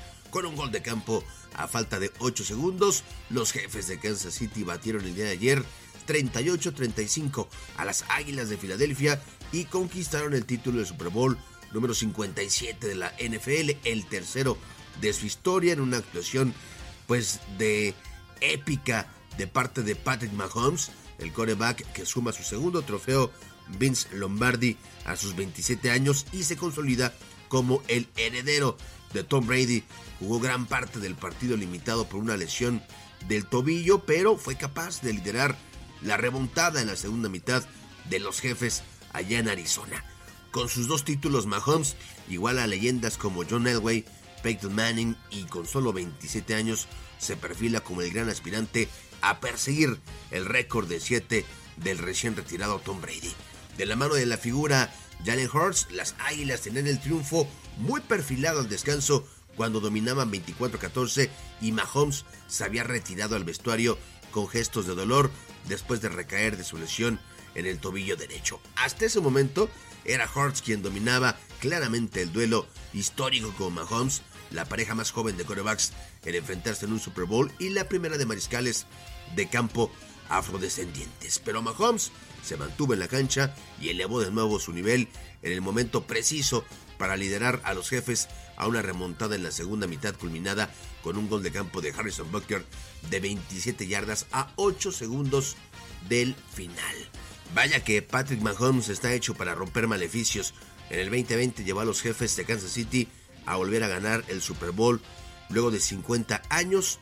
La actuación de ayer de Mahomes, que constó de tres pases de anotación, 182 yardas aéreas y otras 44 por tierra, y le valieron obtener la designación del MVP del Super Bowl. De esta manera se une a figuras históricas como Tom Brady, como Joe Montana, como Bart Starr, en fin, pues son eh, jugadores que han ganado ese premio en múltiples ocasiones. Hablemos de fútbol mexicano y es que Cruz Azul registró su cuarta derrota consecutiva en el clausura 2023, esto tras caer tres goles por uno ante el Toluca en el estadio Nemesio 10. Es cuestión de tiempo para que el Potro Gutiérrez deje de ser técnico cementero. La máquina tuvo varias ausencias, Uriel Antuna, que Cristian Tabó y bueno, ni siquiera entraron en la convocatoria por lesión. Los visitantes salieron a jugar con mucha intensidad, adelantaron líneas y presionaron a los choriceros que cada que pudieron jugaron el contragolpe. Así, pues el Toluca dirigido por Ignacio Ambriz, celebró su 106 aniversario con un contundente triunfo ante Cruz Azul. En conferencia de prensa, el técnico de los Diablos Rojos agradeció el apoyo incondicional de su afición y dice que siempre es más cómodo trabajar durante la semana con una victoria a cuestas. La voz de Nacho Ambriz. Los primeros 10 o 15 minutos como que no, no estamos enchufados como debes de jugar, ¿no? Nos pasó en, Guadalajara, nos pasó en Monterrey. Después hemos, la, la verdad que hemos reaccionado muy bien los segundos tiempos. El equipo ha jugado bastante, o a finales del primer tiempo vuelve a, jugar al equipo como a mí me gusta. Y bueno, eh, como siempre digo, es mejor corregir ganando, ¿no? El ambiente está bien. Ma mañana viajamos a Estados Unidos y bueno, nos tenemos que mejorar siempre tienes que mejorar en los en los en todos los aspectos es cierto que una victoria cubre de repente ciertos ciertos errores que cometes pero contentos también por, por la gran reacción que tiene el equipo y la gran entrega que tienen los jugadores. Por su parte, Raúl El Potro Gutiérrez, técnico cementero todavía, dejó en manos de la directiva su futuro. Dice que mientras a él no se le notifique que está fuera del plantel, seguirá trabajando en pro de que el equipo cementero recupere el camino y dice, a pesar de la derrota, vio cosas positivas. Esto fue lo que dijo el técnico de Cruz Azul, Raúl El Potro Gutiérrez. Pues bueno, yo digo eso, habría que preguntárselo a la persona adecuada, ¿no? Lo de la, mi continuidad o no. En ese sentido, pues hoy, hoy creo que planteamos un partido que, que, era para ganarlo. O sea, creo que el primer tiempo que hicimos fue muy bueno, con todo y que tomamos ahí ese gol. Al menos lo que uno piensa es que un, un equipo como Cruz Azul sea pros, propositivo, se eh, intente jugar, intente agredir al rival. Y hoy por muchos momentos lo hicimos, ¿no? Entonces, te digo, creo que este, esta, este tema se viene repitiendo, ¿no? Eh, eh, de nada sirve hacer buenos partidos si no los ganas. Entonces, estamos tranquilos en el sentido de que el plan de juego que hicimos eh, dio resultado en, en, en muchas fases de, del juego, pero evidentemente no lo estamos coronando con gol, que eso es, es, lo que marca las diferencias, como hoy. El resto de la jornada, Juárez venció tres goles por uno a Santos, Pachuca y Chivas empataron a uno, los Tigres ganan cuatro goles por dos, América venció 2-1 a Necaxa, Tijuana le ganó un gol por cero a San Luis, Puebla venció tres goles por uno al conjunto de Mazatlán. Mañana arranca la jornada número 7. Tigres en contra de Juárez. El día de mañana a las 7.05. A la misma hora León en contra de Puebla. A las 9 de la noche con 5 minutos. Atlético de San Luis en contra del América. Para el día miércoles, tres partidos más. Chivas en contra de Tijuana a las 7 a la misma hora, Monterrey recibe a los Rayos Blancos del Querétaro y a las 9 con 5 minutos, Necax en contra de Pumas para finalmente el jueves terminar con la jornada número 7 con el duelo Mazatlán en contra del Pachuca. Aurelio, hasta aquí los deportes en esta mañana. Gracias, muy buenos días. Mi nombre es Víctor Monroy.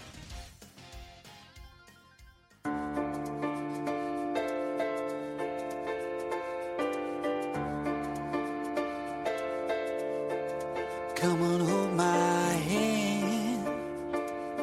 I wanna contact the living. Not sure I understand this road I've been given. Bueno, muy amable, gracias eh, mi querido, mi querido Víctor Monroy, quien más sabe de los deportes aquí en Radar News en esta primera emisión. Y bueno, ¿qué tal esta música en esta mañanita fría, fresquita? Escuchando a Robbie Williams, que obviamente también Robert Peter Williams, así es su nombre de pila, nació un día como hoy, 13 de febrero de 1974, más conocido también como Robbie Williams, cantante de pop rock, compositor y también eh, actor, actor británico. Empezó su carrera musical, estaba yo viendo también parte de su, de su, de su historia, de su biografía. Eh, empezó tocando con un grupo musical, el grupo Take That. Eh, luego pasó por otro grupo a principios de mediados de los 90 y se forjó también una carrera como solista, siendo en Angels una balada, la canción que le dio su primer éxito. Su primer álbum fue Life True Lens en, la, en el siguiente álbum y también algo que fue muy conocido, muy conocido por lo menos en estos años 90, 95. I've Been Expecting You, que se lanzó en 1998, que contiene un tema, No Regrets, dedicado justamente a sus antiguos compañeros de Take That. Eh, el año siguiente lanzó de Ego Haslenden en el mercado norteamericano, que también tuvo mucho, mucho éxito. Y poco después grabó Sing When You're Winning, que contenía el rock DG, éxito en varios países. En el 2001 divulgó además un álbum, Swim When eh, You're Winning con las eh, recreaciones de éxitos de Frank Sinatra, de Dean Martin, de Peter Lafford y de Sammy Davis Jr., que obviamente fueron parte justamente del contexto en el que se desarrolló el gran Robbie Williams. Además, eh, varios otros álbums en el 2003 lanzó Live at Northward, grabado en directo, donde batió los récords Guinness en el 2004 fue incluido en el Salón de la Fama de la Música del Reino Unido después de haber sido votado como el artista más grande, más importante, más trascendente de la década de los 90 en el género de pop rock.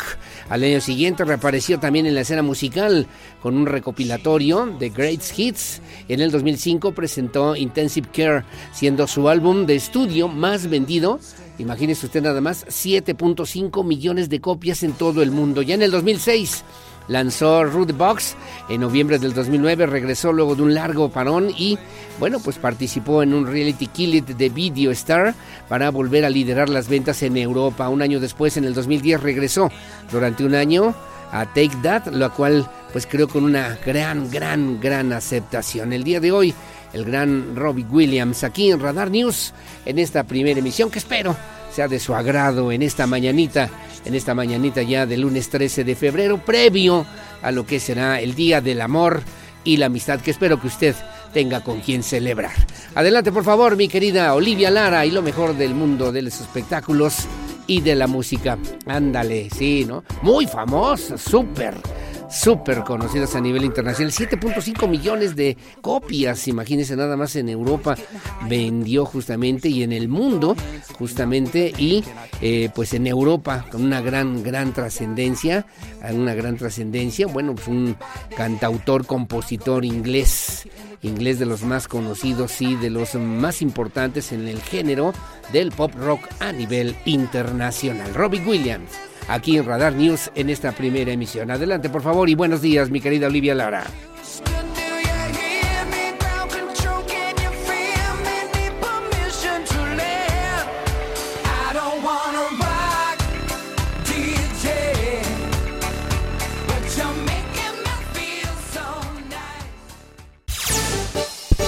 Bueno, muy amable, gracias. Son las 7 de la mañana con 50 minutos, 7.50. Vamos a esta, además, resumen de los avances de la obra de Paseo 5 de febrero, que nos hace favor de enviarnos, gracias a mi querida Mayis Alcocer, para conocer, obviamente, los alcances que a esta semana ha tenido esta obra significativa, sin lugar a dudas, para el desarrollo de la zona metropolitana de Querétaro. Adelante, por favor, Mayis Alcocer.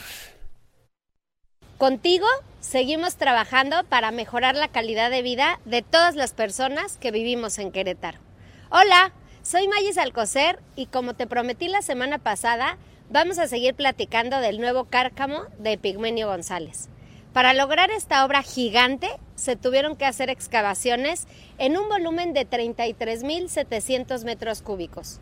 Para que te des una idea del tamaño, es más o menos dos terceras partes de lo que mide la pirámide del pueblito.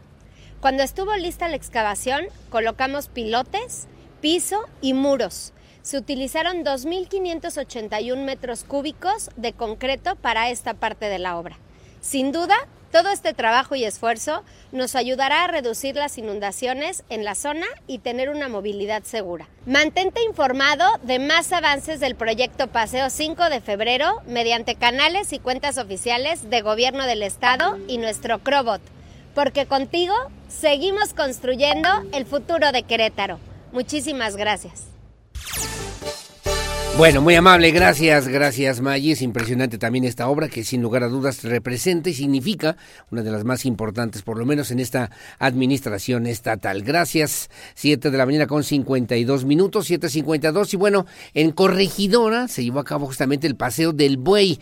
Arrancaron oficialmente las fiestas en honor justamente a la Virgen del Pueblito en este año 2023. Una tradición que debe ser preservada, que es muy, muy importante, sobre todo eh, los mayores mayordomos que realizan también una labor muy importante. Eh, Miguel Ángel Ortiz, mayordomo, eh, quien invitó, invitó a todas las y los queretanos a conocer las tradiciones en esta zona de corregidora, particularmente del pueblito, para que puedan acudir a estos festejos importantes en honor justamente a la Virgen del pueblito. Alejandro Payán tiene los detalles. Con el Paseo del Buey arrancaron oficialmente las fiestas en honor a la Virgen del Pueblito 2023, una tradición que debe ser preservada por los mayordomos, afirmó Miguel Ángel Ortiz, mayordomo de este año, quien invitó a todos los queretanos a conocer las tradiciones del pueblito y a acudir a este festejo. Pues mira, es un sentimiento muy, muy bonito, la verdad es que es más de carácter espiritual, porque pues te, te llena tu corazón, te, te motiva y, y en agradecimiento a las bendiciones recibidas por nuestra madre. ¿Es la primera vez que usted le toca hacer encabezar El la primer- sí, es, es el primer año que me toca hacer el primero. He estado en dos ocasiones, pero era el número dos y el número seis. Pero con el gusto. Pues mira, el, el- el hecho de ser el primer mayordomo, pues implica que seas el, el responsable de toda la mayordomía. Es decir, pues es la cabeza, este, y bueno, tienes que integrar a, a las familias que van a estar participando y pues eh, ahora sí que uno es responsable de todo lo que, para bien o para mal. ¿Qué sigue en estos festejos además del paseo que está a punto de iniciar? Sí, pues miren, acuérdense que en estas fechas de las fiestas de febrero pues es una semana y efectivamente pues se inicia con el recorrido del toro y al día siguiente pues el, el caldo tradicional que se le comparte a todo el pueblo. Ya durante la semana pues hay varias festividades aquí en, en el santuario. Esta gran fiesta que se realiza desde hace 287 años de veneración a la Santísima Virgen del Pueblito, a la que acudieron autoridades eclesiásticas, corporaciones de tenanches y la mayordomía, además de los encargados de esta festividad. Para Grupo Radar, Alejandro Payán.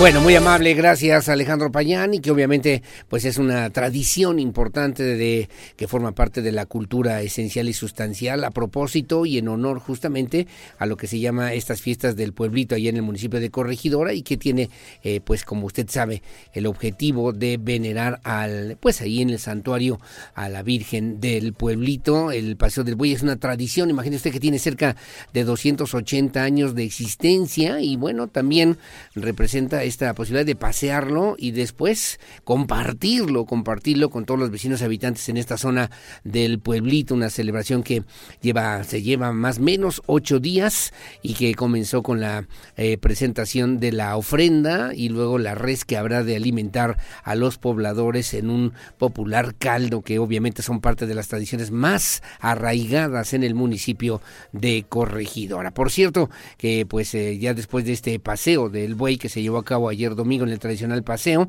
junto al santuario de Nuestra Señora del Pueblito, los asistentes destacaron que es una tradición importante, que hay que mantenerla, que hay que cuidarla, que hay que resguardarla, la importancia en la identidad de las familias originarias, pues de este pedacito de Querétaro que tiene que ver con el pueblito conocido cariñosamente de esta forma y que se convierte en una de las tradiciones más importantes de este Querétaro antiguo y del Querétaro de hoy, 200 o 280 años de historia, de existencia de este paseo del buey en Corregidora. También Alejandro Payán tiene los detalles. Pasadas las 9 de la mañana, inició el tradicional Paseo del Buey cuando un fraile franciscano daba lectura a una breve reseña sobre el paseo de este animal. Miles de personas esperaban junto al santuario de Nuestra Señora del Pueblito el arranque de los festejos. En el segundo día se tiene la bendición y paseo del buey, estipulado en los estatutos, reglamento y orden de la Corporación de Mayordomos y Tenanches de Nuestra Señora del Pueblito, donde dice, el pueblito desde sus orígenes fue una comunidad agrícola. El santuario, sus fiestas y tradiciones, así como la mayordomía conservan y preservan su tradición e identidad original agrícola en algunas de sus celebraciones. Particular relieve tiene la bendición el paseo del buey, con cuya carne eran agasajados todos los habitantes de la comarca que asistían a los festejos del santuario y de la corporación.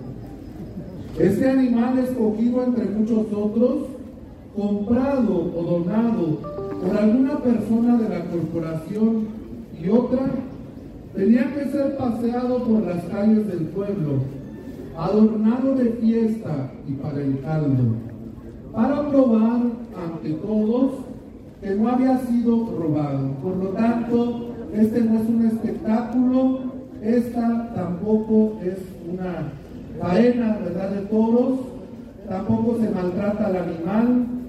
Niños con bueyes de peluche esperaban el paseo y adornaron sus animales de juguete con zanahorias y ramos de cilantro. El recorrido partió de la calle Capitán Pedro de Urteaga hacia la calle José Ortiz de Domínguez, donde miles de personas esperaban para arrojar verduras por los aires, mientras otros no soltaban sus cervezas cuando abrían paso a este animal que será sacrificado. Fue así que cientos de asistentes destacaron esta tradición y la importancia en la identidad de las fiestas originarias de este pedazo de Querétaro, conocido cariñosamente como el pueblito. Omar Herrera ha acudido toda la vida y destaca el papel que tiene el Paso del Güey y todos los festejos en este bello municipio. Sí, la verdad es que esto, aparte de dar identidad aquí a nuestro municipio de Corregidora, son festividades tradicionales, familiares, en honor a la Santísima Virgen y creo yo que son de las cosas que hay que preservar y hay que fomentar e invitar a todas las familias que nos visitan a que conozcan eh, que, nos, que, que, disfruten de estas festividades y sobre todo que conozcan la, la historia y la tradición de aquí del de, pueblito y de Corregidora.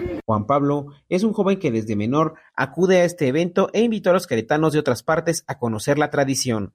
Pues, pues sí, cada añocito ya que nos llevamos desde chico, eh, pues es muy bonito. Gael lleva dos años acudiendo y le gusta este festejo y destaca la importancia de mantener la tradición con sus amigos. Eh, apenas van, con esta es mi segunda vez que vengo y sí me gusta mucho. Oye, ¿y qué le dice a la gente que venga a conocer? ¿Qué te parece esa tradición? Pues me parece muy buena tradición. Finalmente, Ismael Rangel explicó que invita a sus amigos de otras partes que año con año acuden a departir este momento que se enmarca en la historia del pueblito. No, pues me fascina. Desde es una tradición de familia y además del pueblo que ya viene muchos años atrás. Oye, invita a la gente a que venga, que acuda toda esta semana que venía a los No, sí, claro que sí. Tengo amigos de afuera que, que los invito y les digo, no, pues vengan a la fiesta del pueblito. Para Grupo Radar, Alejandro Payán.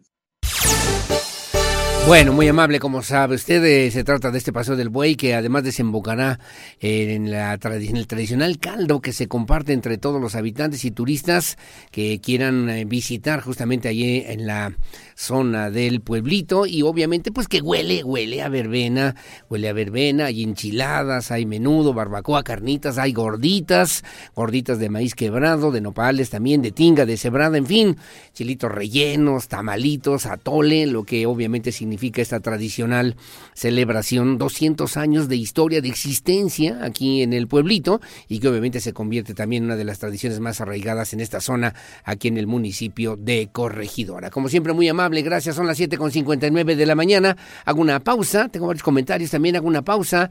Regresamos enseguida con más aquí en Radar News en esta primera emisión. Pausa y volvemos.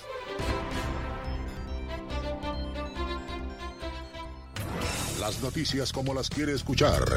Aurelio Peña en Radar News, primera emisión. Solo por Radar 107.5 FM y Canal 71, la tele de Querétaro. Bueno, muy amable, gracias. Son las 8 de la mañana con 5 minutos, 8.5.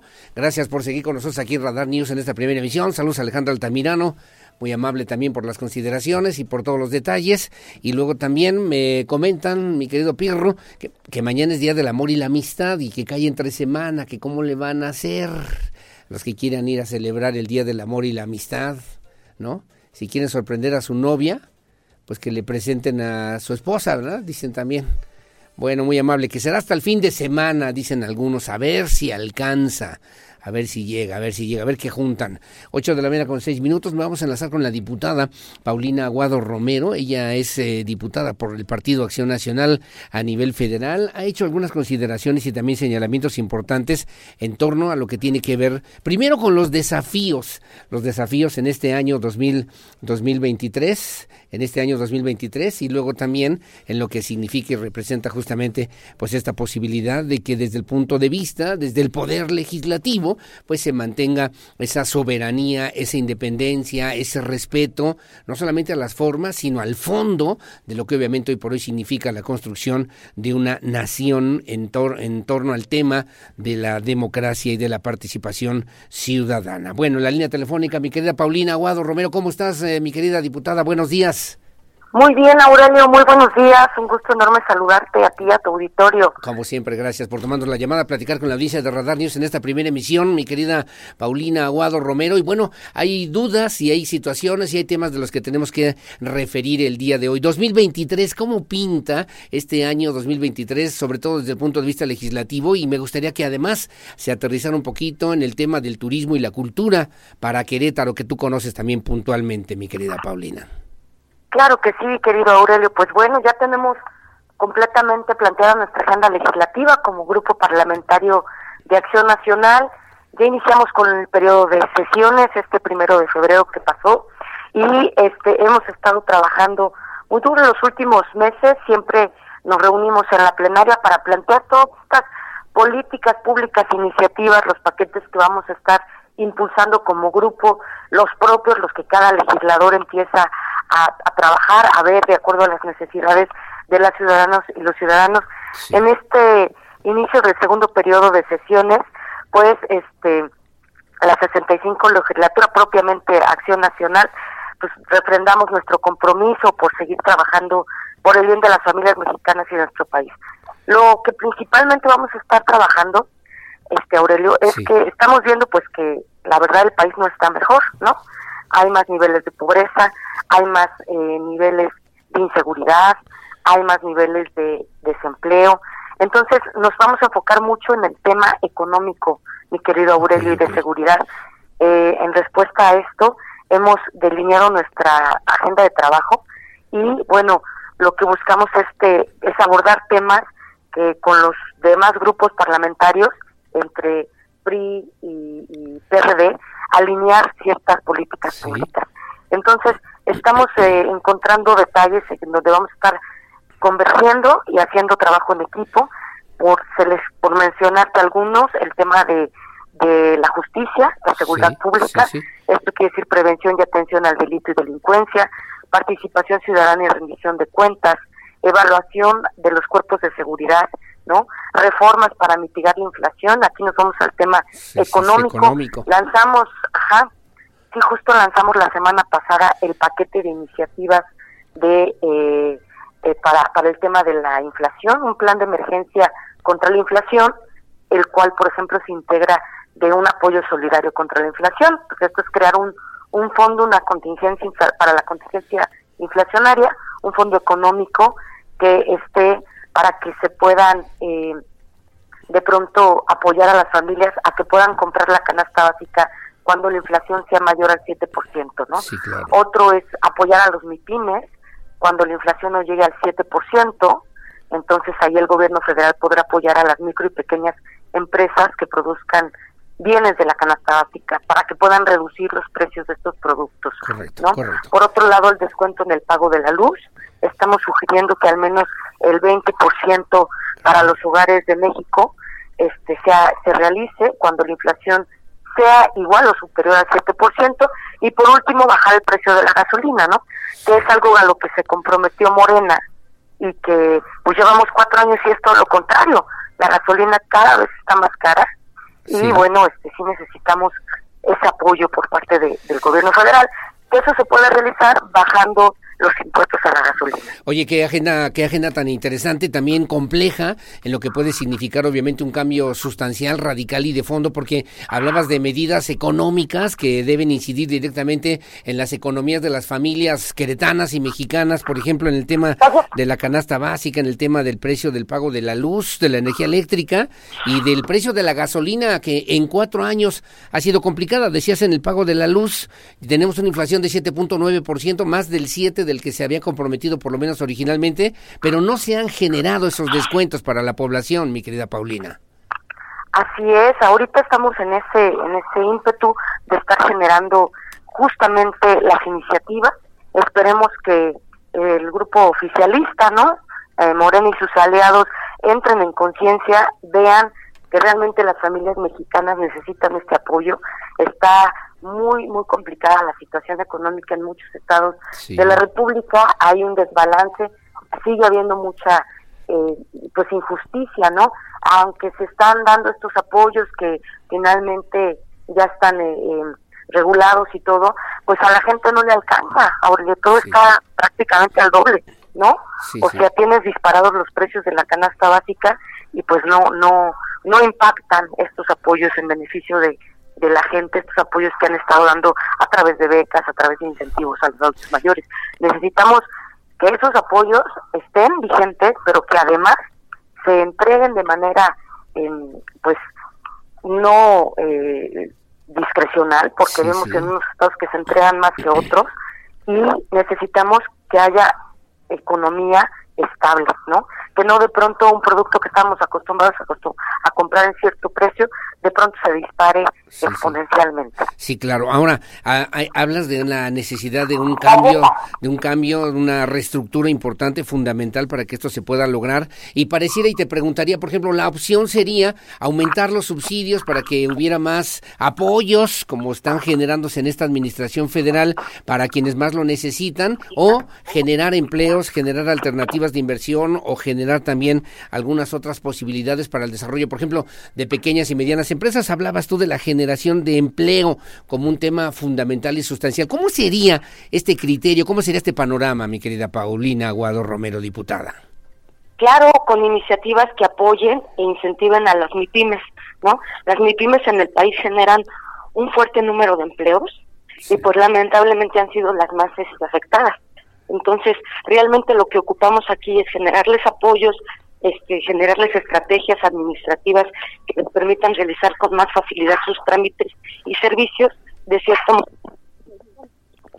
tema el tema laboral, ¿no? Sí, sí, sí, sí, claro, sí, claro, y que obviamente se conviertan en una alternativa y una opción verdaderamente del desarrollo económico que requiere en nuestro país. Además, como tú ya referías también, de los descuentos en el pago de la luz y también en los precios de la gasolina que inciden directamente en las economías de los mexicanos en esta, en esta propuesta. ¿Y ves 2023 con posibilidad de, de discutir, analizar, transformar y modificar esa realidad o se ve complicado el panorama, Paulina? Mira, siempre que hay propuestas que tienen impacto presupuestario, es, es muy complicado. Sin embargo, la situación y el trabajo que ha estado realizando el grupo en el poder, pues no está dando resultados. Ahora volvemos a lo mismo, tienen que entrar en conciencia y poder encontrar con unidad eh, soluciones para, para los, las mexicanas y los mexicanos. Creemos que hay la manera de dialogar. A mí me tocó, por ejemplo, en el periodo pasado que se votara a favor la iniciativa de seguridad social que metí para artistas, artesanos y trabajadores de la cultura, y logramos conciliar. Votamos todos los partidos por unanimidad la aprobación de esta iniciativa, que fue para mí un, un gran logro. Pero sí podemos, o sea, creo que sí podemos encontrar en estos meses de trabajo, en estas comisiones, el, el equilibrio, el equilibrio este estratégico para que todos puedan ir saliendo adelante poco a poco y, realmente ayudarnos mutuamente, ¿no? son tiempos ya de, sí, si bien vienen eh, tiempos de mucho eh, pleito en temas electoreros, creo que tenemos que también sentarnos a conciliar y encontrar alternativas claras que nos permitan servir y hacer bien nuestro trabajo como legisladores. Y hoy por hoy los temas son economía y seguridad. Economía y seguridad, hablas de la pobreza como también un tema de seguridad nacional, el tema de la inseguridad, de la violencia que también lamentablemente ha aumentado en nuestro país y además el aumento del desempleo que obviamente van marcando una época y una situación también compleja. En el tema político electoral también te tengo que preguntar porque tenemos nosotros una declaración tuya y por eso queremos platicar contigo y gracias por tomarnos la llamada, mi querida diputada Paulina Guado Romero. La elección de los nuevos consejeros del Instituto Nacional Electoral ha habido una, una relación muy ríspida, muy agria, muy, muy, muy, eh, pues, eh, eh, sobre todo desde el punto de vista social y político, que no habíamos visto en muchos años entre el presidente López Obrador, el, jefe del Poder Ejecutivo, y el Instituto Nacional Electoral, de lo que significa, pues, en términos electorales para nuestro país. ¿Qué, qué pasa y cómo va este tema de la elección de los nuevos consejeros, mi querida Paulina? Claro, ahorita están abiertas las convocatorias para la participación de los nuevos consejeros. Eh, la intención es invitar a los mejores eh, perfiles del país a que se involucren, a que nos ayuden a meter su documentación para que participen. Eh, tienen que ser personas neutrales, ¿no? eh, no de partidos, sino ciudadanos convencidos de que la democracia es la mejor fortaleza que puede tener la nación. Y esa es otra, otra parte importante de nuestra agenda legislativa de este periodo. Cuidar muy bien, afortunadamente se necesita la mayoría calificada, cuidar muy, muy bien que la selección de los consejeros electorales sea lo más transparente y este y, atinada posible, ¿no? Tenemos que encontrar todos juntos los mejores perfiles y luchar porque la democracia siga vigente en nuestro país. Este es uno de los primeros puntos que vamos a tener que estar atendiendo, eh, de manera muy específica para poder tener eh, garantías de que nuestra democracia se mantenga. Tenemos la esperanza de que en leyes secundarias eh, varios puntos que se lograron eh, votar mm, y que no son positivos para la ley electoral se puedan bajar y se puedan encontrar salidas eh, gracias a la Suprema Corte de Justicia de la Nación. Ya metimos la, acción de inconstitucionalidad para que todos estos puntos, todas estas leyes secundarias que debilitan al INE se puedan eh, volver a revisar y en cierto momento y ojalá revertirse, ¿no? Sí, claro. En ese, un trabajo arduo. Un trabajo complicado, un trabajo difícil, arduo le dices tú y me parece que es la palabra correcta. A propósito también de la propuesta del plan B que ha pues eh, presentado ya el presidente López Obrador y que entiendo se estará discutiendo ya en estos días, en estas semanas, a reserva de también de lo que decida y resuelva, como bien lo señalabas, la Suprema Corte de Justicia de la Nación, mi querida diputada. Así es, estimado Aurelio. Pelear muy fuerte, estar, estar muy pendientes los ciudadanos Creo que los ciudadanos han hecho valer mucho su derecho. Ha sido un parteaguas el que la ciudadanía esté constantemente exigiendo la democracia, porque eso hace que revaloren, ¿no? Hace que revaloren estas personas que están atentando contra la democracia y que corrijan en determinado momento el rumbo. Por lo pronto, como legisladores, estamos haciendo lo propio, manteniéndonos muy, muy firmes en la acción de eh, anticonstitucionalidad y con ello llevar a cabo ejercicios que permitan que los contrapesos sigan adelante y no haya esta, este autoritarismo ¿no? por parte de, del oficialismo. Sin duda alguna. Oye, ¿en, en, cuánto tiempo, qué fechas se tienen ya programadas para que se pueda resolver esta situación? Si pasa o no el plan B, si se atiende o no esta acción de inconstitucionalidad que ha presentado por lo menos la pues eh, la, la, los legisladores del Partido Acción Nacional. Han sumado también las propuestas de los legisladores del PRI y del PRD, pero ¿para cuándo sabremos en tiempo y forma esta situación, Paulina, final? Pues mira, a final de cuentas dependemos de la Suprema Corte de Justicia de la Nación. Sus tiempos eh, son indistintos, no sabemos eh, muy bien a ciencia cierta la fecha exacta, pero en cuanto tengamos noticias inmediatamente saldremos a darlas a conocer, estimado Aurelio. Bueno, pues estaremos al pendiente y atentos como siempre en esta reconsideración también que hay que seguir puntualmente desde la perspectiva de lo que tiene que ver con la construcción social de la democracia que nos corresponde, nos toca a todos los ciudadanos, a las y los ciudadanos.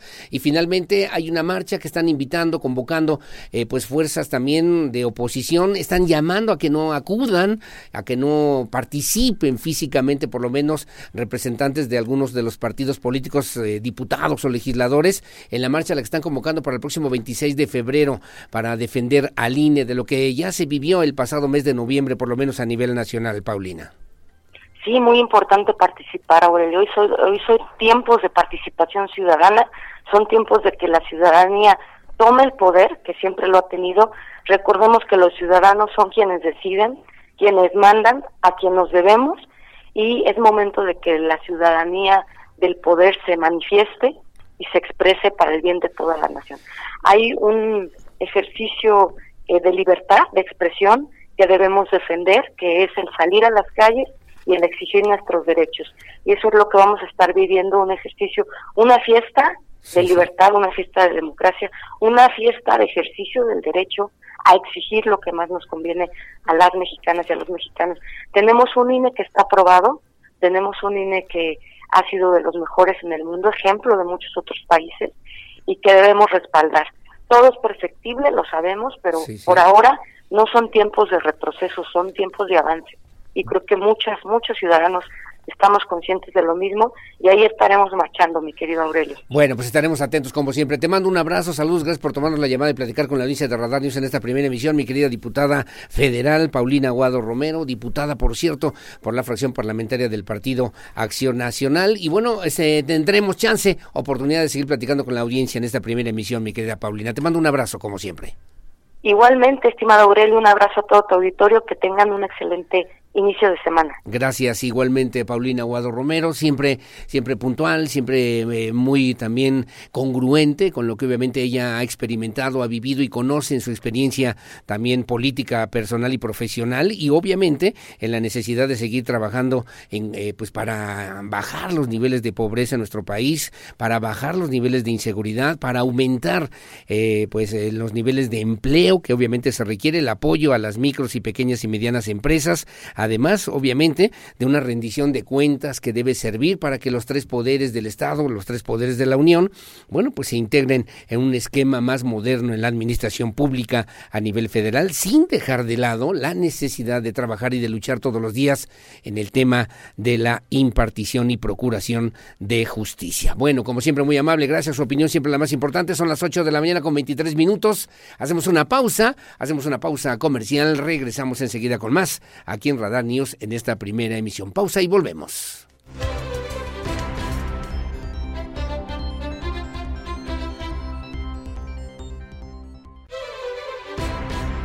Bueno, muchísimas gracias. Son las 8 de la mañana con 28 minutos, 8.28, que tengo aquí unas camisetas de San Valentín. El amor ya se siente en Radar 107.5 y para que celebres este próximo 14, mañana 14 de febrero, te vamos a regalar una playera conmemorativa de San Valentín 2023. ¿Cómo hay que participar? Es muy sencillo para que usted se pueda ganar esta playera y además dejarse flechar con Radar 107.5 en operación. El amor la amistad, obviamente, sentimientos importantes para los seres humanos. Es muy sencillo, hay que enviar un mensaje al 442-592-1075 y bueno, decir su nombre y enviar una pequeña frase, ¿no? Una idea, un mensaje de amor, de amistad, a quien usted quiera y mande. Dice a mi esposo, a mi esposa o sin nombre, como usted quiera, para que también lo podamos referir con mucho gusto. Tengo dos playeras para el día de hoy, con todo gusto para que se las podamos regalar solamente siguiendo esas sencillas instrucciones. 442-592-1075 para que usted pueda participar el día de hoy previo al Día del Amor y la Amistad aquí en Radar en la 107.5 de la frecuencia modulada. Enhorabuena, felicidades.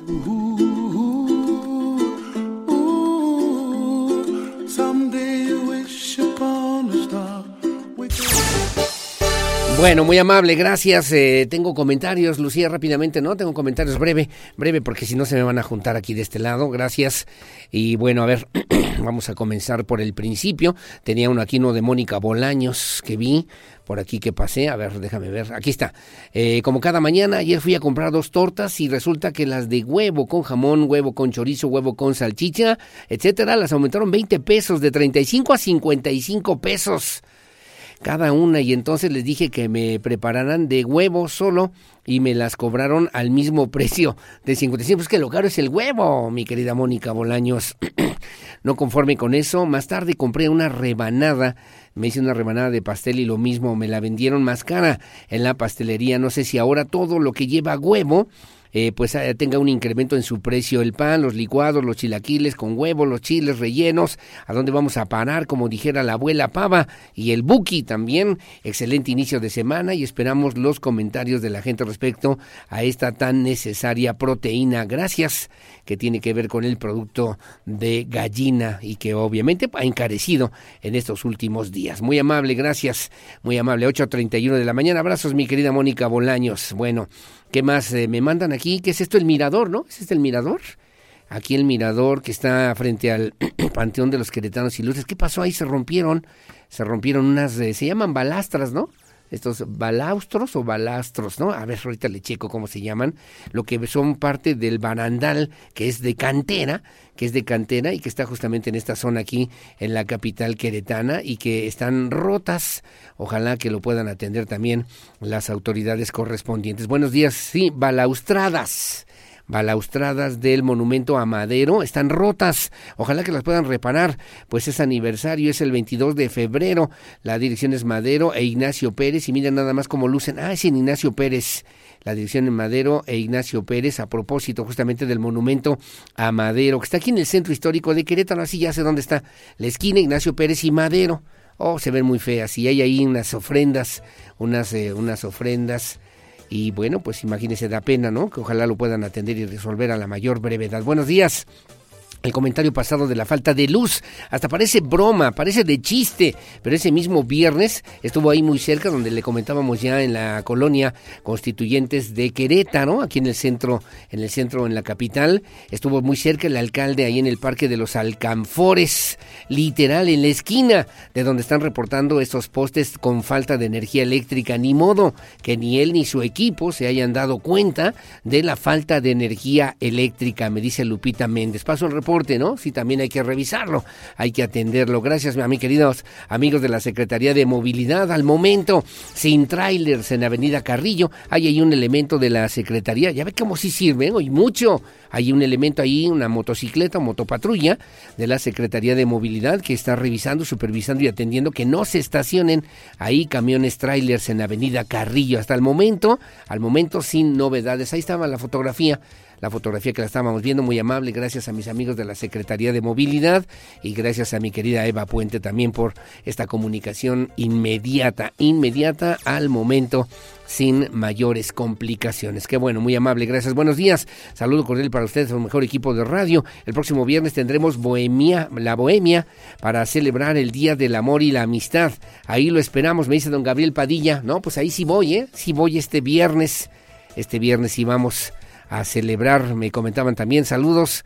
Hoy está complicado porque luego es martes, Día del Amor y la Amistad, y pues a lo mejor no hay muchas posibilidades para algunos, pero acuérdense como decía mi abuelita Pava y que también lo retomaba de los polivoces, ¿te acuerdas? El amor es una cosa esplendorosa, mi querido Pirro Hernández hasta que te cae tu esposa. Los polivoces, bueno, no soy. Bueno, gracias. Muy chistoso, ¿verdad? Qué chistoso. Gracias, don Gabriel Padilla. Ahí estaremos al pendiente Sí, eh, en el mismo lugar, ¿verdad? Es en el mismo sitio donde han sido justamente desde allá hace algunos años. Se interrumpió por la pandemia, pero se retomó hace ya algunos meses. Gracias, que tengan buen día. Tengo un audio, a ver de qué se trata. Buenos días. Buenos días, adelante, por favor, Daniela. Buen día. A ver, a ver, a ver, a ver si viene, si llega. Muchas gracias. ¿Sí? Hola, buenos días, señor Aurelio. O como el Rulas, que no me lo va a festejar el martes, sino hasta el miércoles, porque es quincena. Así que, pues, así las cosas. Saludos. Saludos. Saludos. Gracias, Dani. Muy amable. Muchas gracias. Pues hasta el, será hasta el 15. Será hasta el 15, como decíamos también la semana pasada, y ahorita lo platicaba con Alejandro Altamirano. Ahora sí que para que te lleven flores este próximo 14 de febrero, pues habrá que morirse hoy, para que lleguen mañana las flores, a ver si llegan. Buenos días, soy la señora Rosalba, para quejarme sobre el Instituto Cretano del Transporte. Ya van tres ocasiones que mi hijo se desactiva, se desactiva su tarjeta de Crobús, y en cada semana, cada semana es solo pérdida de tiempo y pérdida de dinero, ir otra vez, regresar, hay que activarla. Pues, ¿Qué pasa, hombre? ¿Cómo es que no se puede resolver esta situación? Esto es cada semana, cada semana. El chavo ya se lleva la tarjeta, ¿qué crees que no pasa? ¿Qué crees que no sirve? ¿Qué pasa? ¿Quién, lo, ¿Quién no hace bien su trabajo? Bendiciones, me dice doña Rosy. Paso el comentario, paso el reporte. Con todo gusto se lo turnamos a Gerardo Cuanalo, ¿no?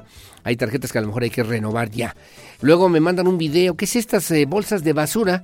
Bolsas de basura. ¿En dónde? Buenos días. Quería ver si nos pueden apoyar con una denuncia ciudadana. Es en la escuela primaria 15 de mayo. A ver, atención, amigos de UCEBEC, pero también amigos de servicios públicos, pero del Marqués es en la cañada. En la cañada, en el Marqués. Tenemos un problema desde hace ya mucho tiempo respecto a los trabajadores del municipio encargados de la basura. Solamente pasan una vez por semana y se acumula tanto la basura que ya no hay dónde guardarla. Ya se les ha reportado muchísimas veces y no nos hacen caso. Ayúdenos allá en el municipio del Marqués. Pídale por favor a Enrique Vega Carriles. Mauro Aragón es el secretario de Servicios Públicos Municipales. No, no es posible que en una primaria donde se trabaja con muchísimos niños estén en medio de tanta basura. Mire cómo está la basura y estas personas no hagan su trabajo. Solamente pasan una vez a la semana y los del municipio ni caso nos hacen.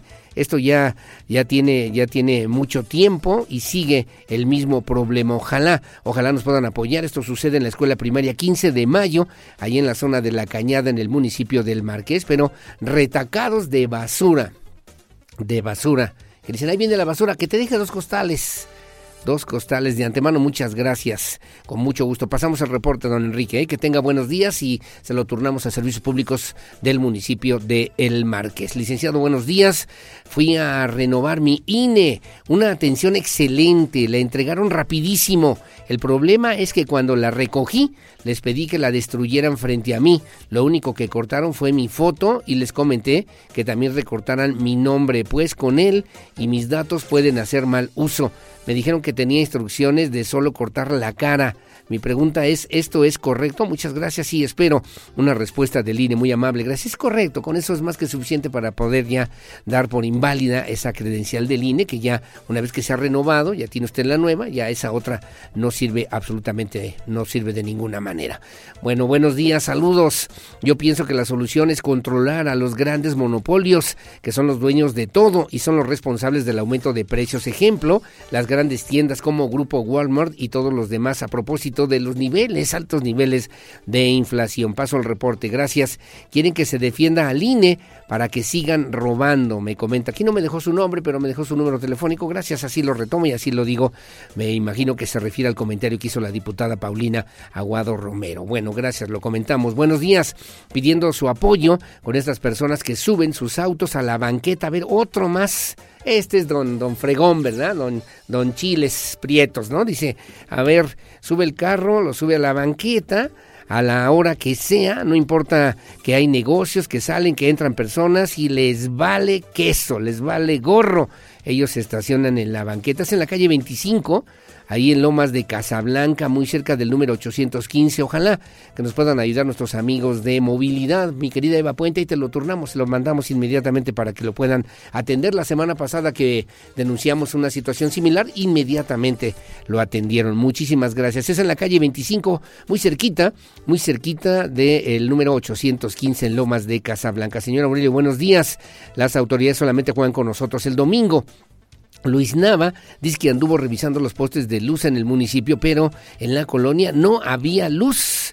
Entonces, ¿de qué se trata? Es una vergüenza, ¿no? Lo que hacen con nosotros o es una burla, me dice Alejandra de Santiago. Paso el reporte, claro que sí, con muchísimo gusto. Saludos Saludos y gracias también por acompañarnos como siempre en este espacio informativo. Bueno, en la Canaco comenzamos la celebración del 120 aniversario de nuestro organismo empresarial. Un año para celebrar la tradición, mirar con ojos contemporáneos el presente para seguir construyendo el desarrollo del comercio y de la economía de Querétaro. Gracias mi querida, mi querida Leti Sainz. Un saludo y un abrazo y también muy amable gracias a María que nos hacen favor de sintonizarnos. Feliz lunes y que sea una bendecida semana. Buenos días a vivir la vida cada día seguimos cuidándonos más.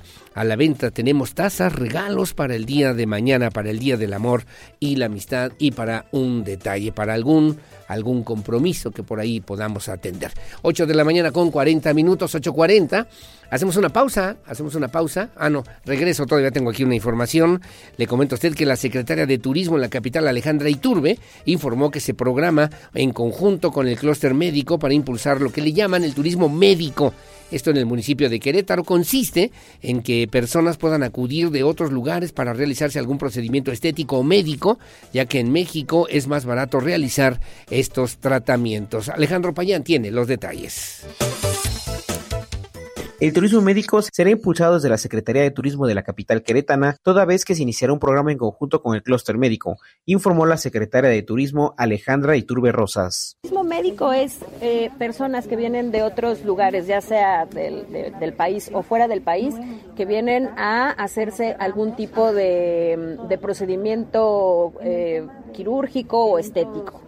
Eh, como en otros países es muy caro hacer esos procedimientos, la gente que no tiene seguros o que no lo alcanza a pagar en sus países, le conviene mucho más venir a, lugar, a países como México, a, ciudades como Querétaro, que tenemos pues excelentes servicios médicos, excelentes doctores, hacerse estos procedimientos porque les acaba resultando mucho más económico realizarlos. Y entonces toda esa derrama o sea, en el sector médico y en el sector hotelero, porque al fin ellos se tienen que hospedar en algún, en algún lugar, pues toda esa derrama se queda en, en la ciudad. Entonces el turismo médico es importantísimo impulsarlo y ya estamos trabajando con el clúster médico.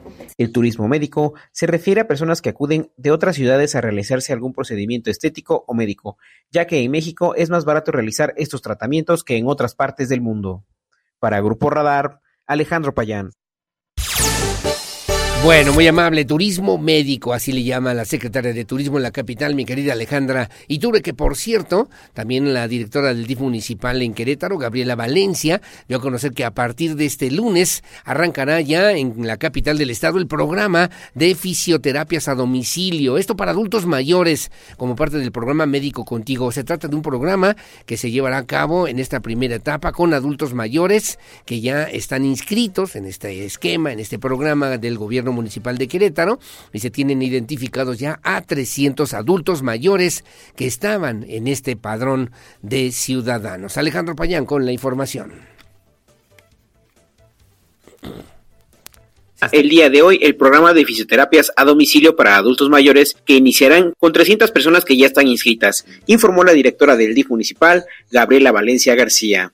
Una nueva vertiente eh, en el programa Médico Contigo era que eh, se incluía parte de practicantes de la Universidad del Valle de México de fisioterapia para eh, pues hacer visitas. Nosotros la denominamos a adultos mayores en ruta de riesgo, pues con la finalidad de dar atención de fisioterapia en su domicilio de manera, de manera, de manera gratuita dentro de la consulta.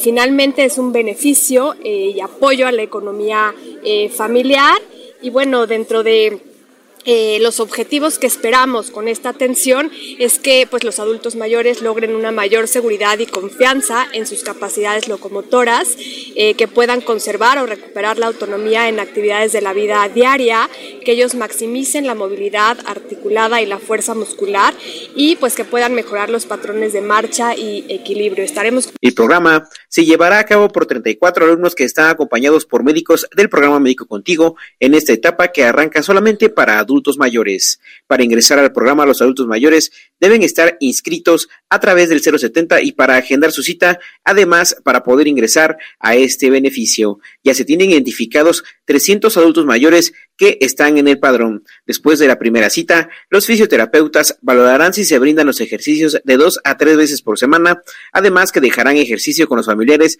para que también los realicen en casa. Para Grupo Radar, Alejandro Payán. Bueno, gracias Alejandro Payán. Son las 8 de la mañana. 8 de la mañana con 44 minutos.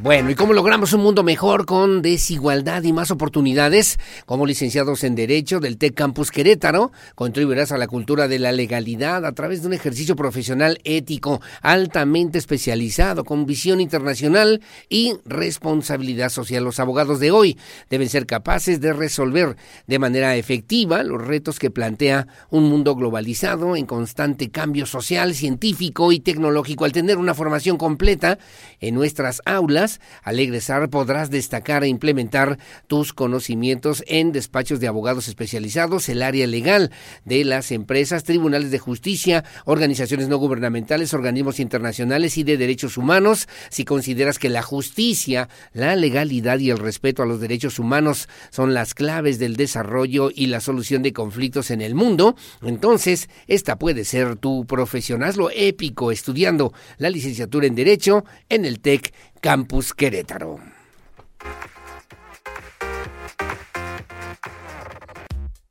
13 de febrero, Día Mundial de la Radio. El 13 de febrero celebramos el Día Mundial de la Radio, una efeméride oficial proclamada por la Asamblea General de las Naciones Unidas en el año 2012. La radio es hoy por hoy el medio informativo más emblemático y dinámico a pesar de los avances y nuevos sistemas de comunicación que han aparecido en el último siglo. El objetivo principal de este Día Mundial es hacer de la radio un medio interactivo que propicia el debate para tratar distintos temas que interesan a la colectividad. Además, la radio tiene la ventaja de llegar a lugares remotos que no es posible mediante el uso de otras tecnologías modernas.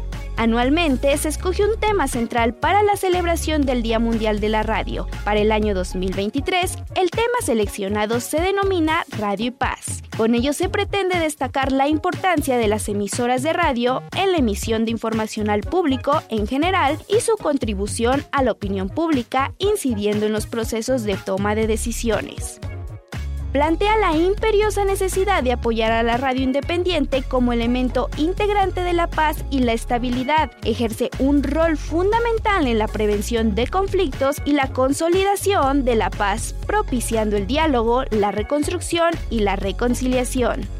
Todo esto es posible mediante el manejo responsable del contenido editorial, la investigación periodista y una programación equilibrada de noticias y programas con formatos participativos sobre temas de vital importancia para la sociedad.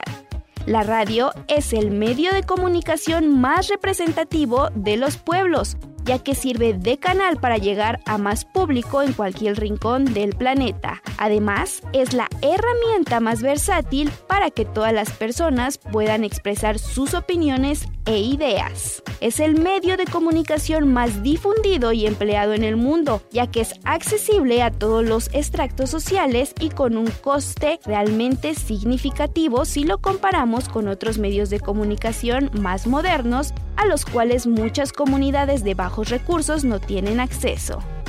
El Día Mundial de la Radio es una fecha para concientizar y tomar en cuenta el papel de la radio en el acontecer diario. A través de este medio de comunicación puedes dar tu opinión y hacer de él un mecanismo para el debate, la noticia y la denuncia de los hechos que directa o indirectamente afectan a toda la colectividad. Para Grupo Radar siempre es un placer compartir contigo toda la información necesaria para que estés al día de los acontecimientos del momento. Agradecemos tu preferencia y no olvides que tu opinión también cuenta. Para Grupo Radar, Adrián Hernández. Bueno, gracias, gracias mi querida Adriana Hernández, como siempre. Y bueno, la historia de la radio, ¿no? Guillermo Marconi, que pues eh, se ha referido también de esta manera, y Nikola Tesla, quien en el año 1895 inventaron este sistema para transmitir mensajes de voz sin hilos. Nikola Tesla, frente a la espiral de la bobina de su transformador de alto voltaje en East Houston Street, en Nueva York, y Tesla era un apasionado de la electricidad desde muy niño se cuenta también que un día eh, con su gato en el rega en su regazo, pasó una de sus manos por el lomo de este para acariciarlo y repentinamente vio saltar chispas resplandecientes como si fuesen diminutas estrellas. Se trataba de electricidad estática y desde ese momento, durante toda su vida, se dedicó a investigar ese fenómeno que le abrió las puertas a un mundo mágico lleno de descubrimientos e inventos. Uno de ellos fue precisamente la radio. Bueno, ya nos vamos, nada más agradecerle a amigos que nos hacen favor de sintonizarnos. Señor, que ojalá nos puedan mandar un caldito ahí del pueblito. Somos 10 para empezar, ¿no? El día de hoy, a ver si nos dan chance. Y bueno, también el 15. Él dicen que es mañana Día del Amor y la Amistad para ver cómo lo vamos a celebrar, pero que el 15 es Día del Amante, ya que con el dinero de la quincena pues se hacen cosas mejores, señor. Dice, bueno, muy amable, gracias. Por cierto, que en el Tepe sigue en 38 pesos el precio de huevo, que no se hagan bolas.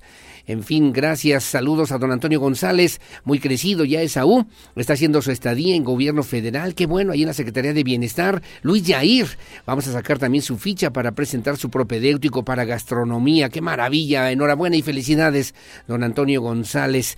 Y buenos días, señor. Que tenga un excelente inicio de semana con mucha salud. Me dice don Pedro Alberto Rodríguez, la maestra Loti Martínez. Buenos días. Que la dulzura de la vida te sonría y que Dios te llene siempre de bendiciones. Gracias, mi querida Miss Loti. Un abrazo y muchos saludos. Ya nos vamos, mi Pierro Hernández en la producción digital, como siempre, gracias y buenos días. Gracias también a Regina Martínez en la parte de la televisión en Radar TV Canal 71 y a Lucía Peñanava en la coordinación general informativa. Yo soy Aurelio Peña en este Día Mundial de la Radio, agradecer esta posibilidad y esta gran oportunidad de que a través de estos micrófonos podamos compartir lo que consideramos necesario, importante, transmitirle, informar y sobre todo cuidar y guardar nuestra credibilidad, que es el valor más importante para nuestro trabajo. Siempre con la fuerza de la verdad a través de la 107.5 de la frecuencia modulada. Soy Aurelio Peña, buenos días. Buenos días, qué voces tan maravillosas, qué maravilla de la radio, de la historia de la radio en nuestro país. Buenos días, Hasta mañana. Una feliz Navidad, una feliz Navidad.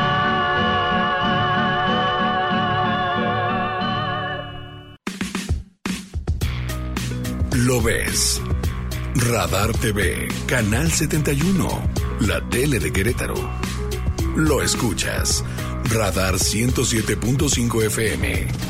En transmisión simultánea. Continuamos.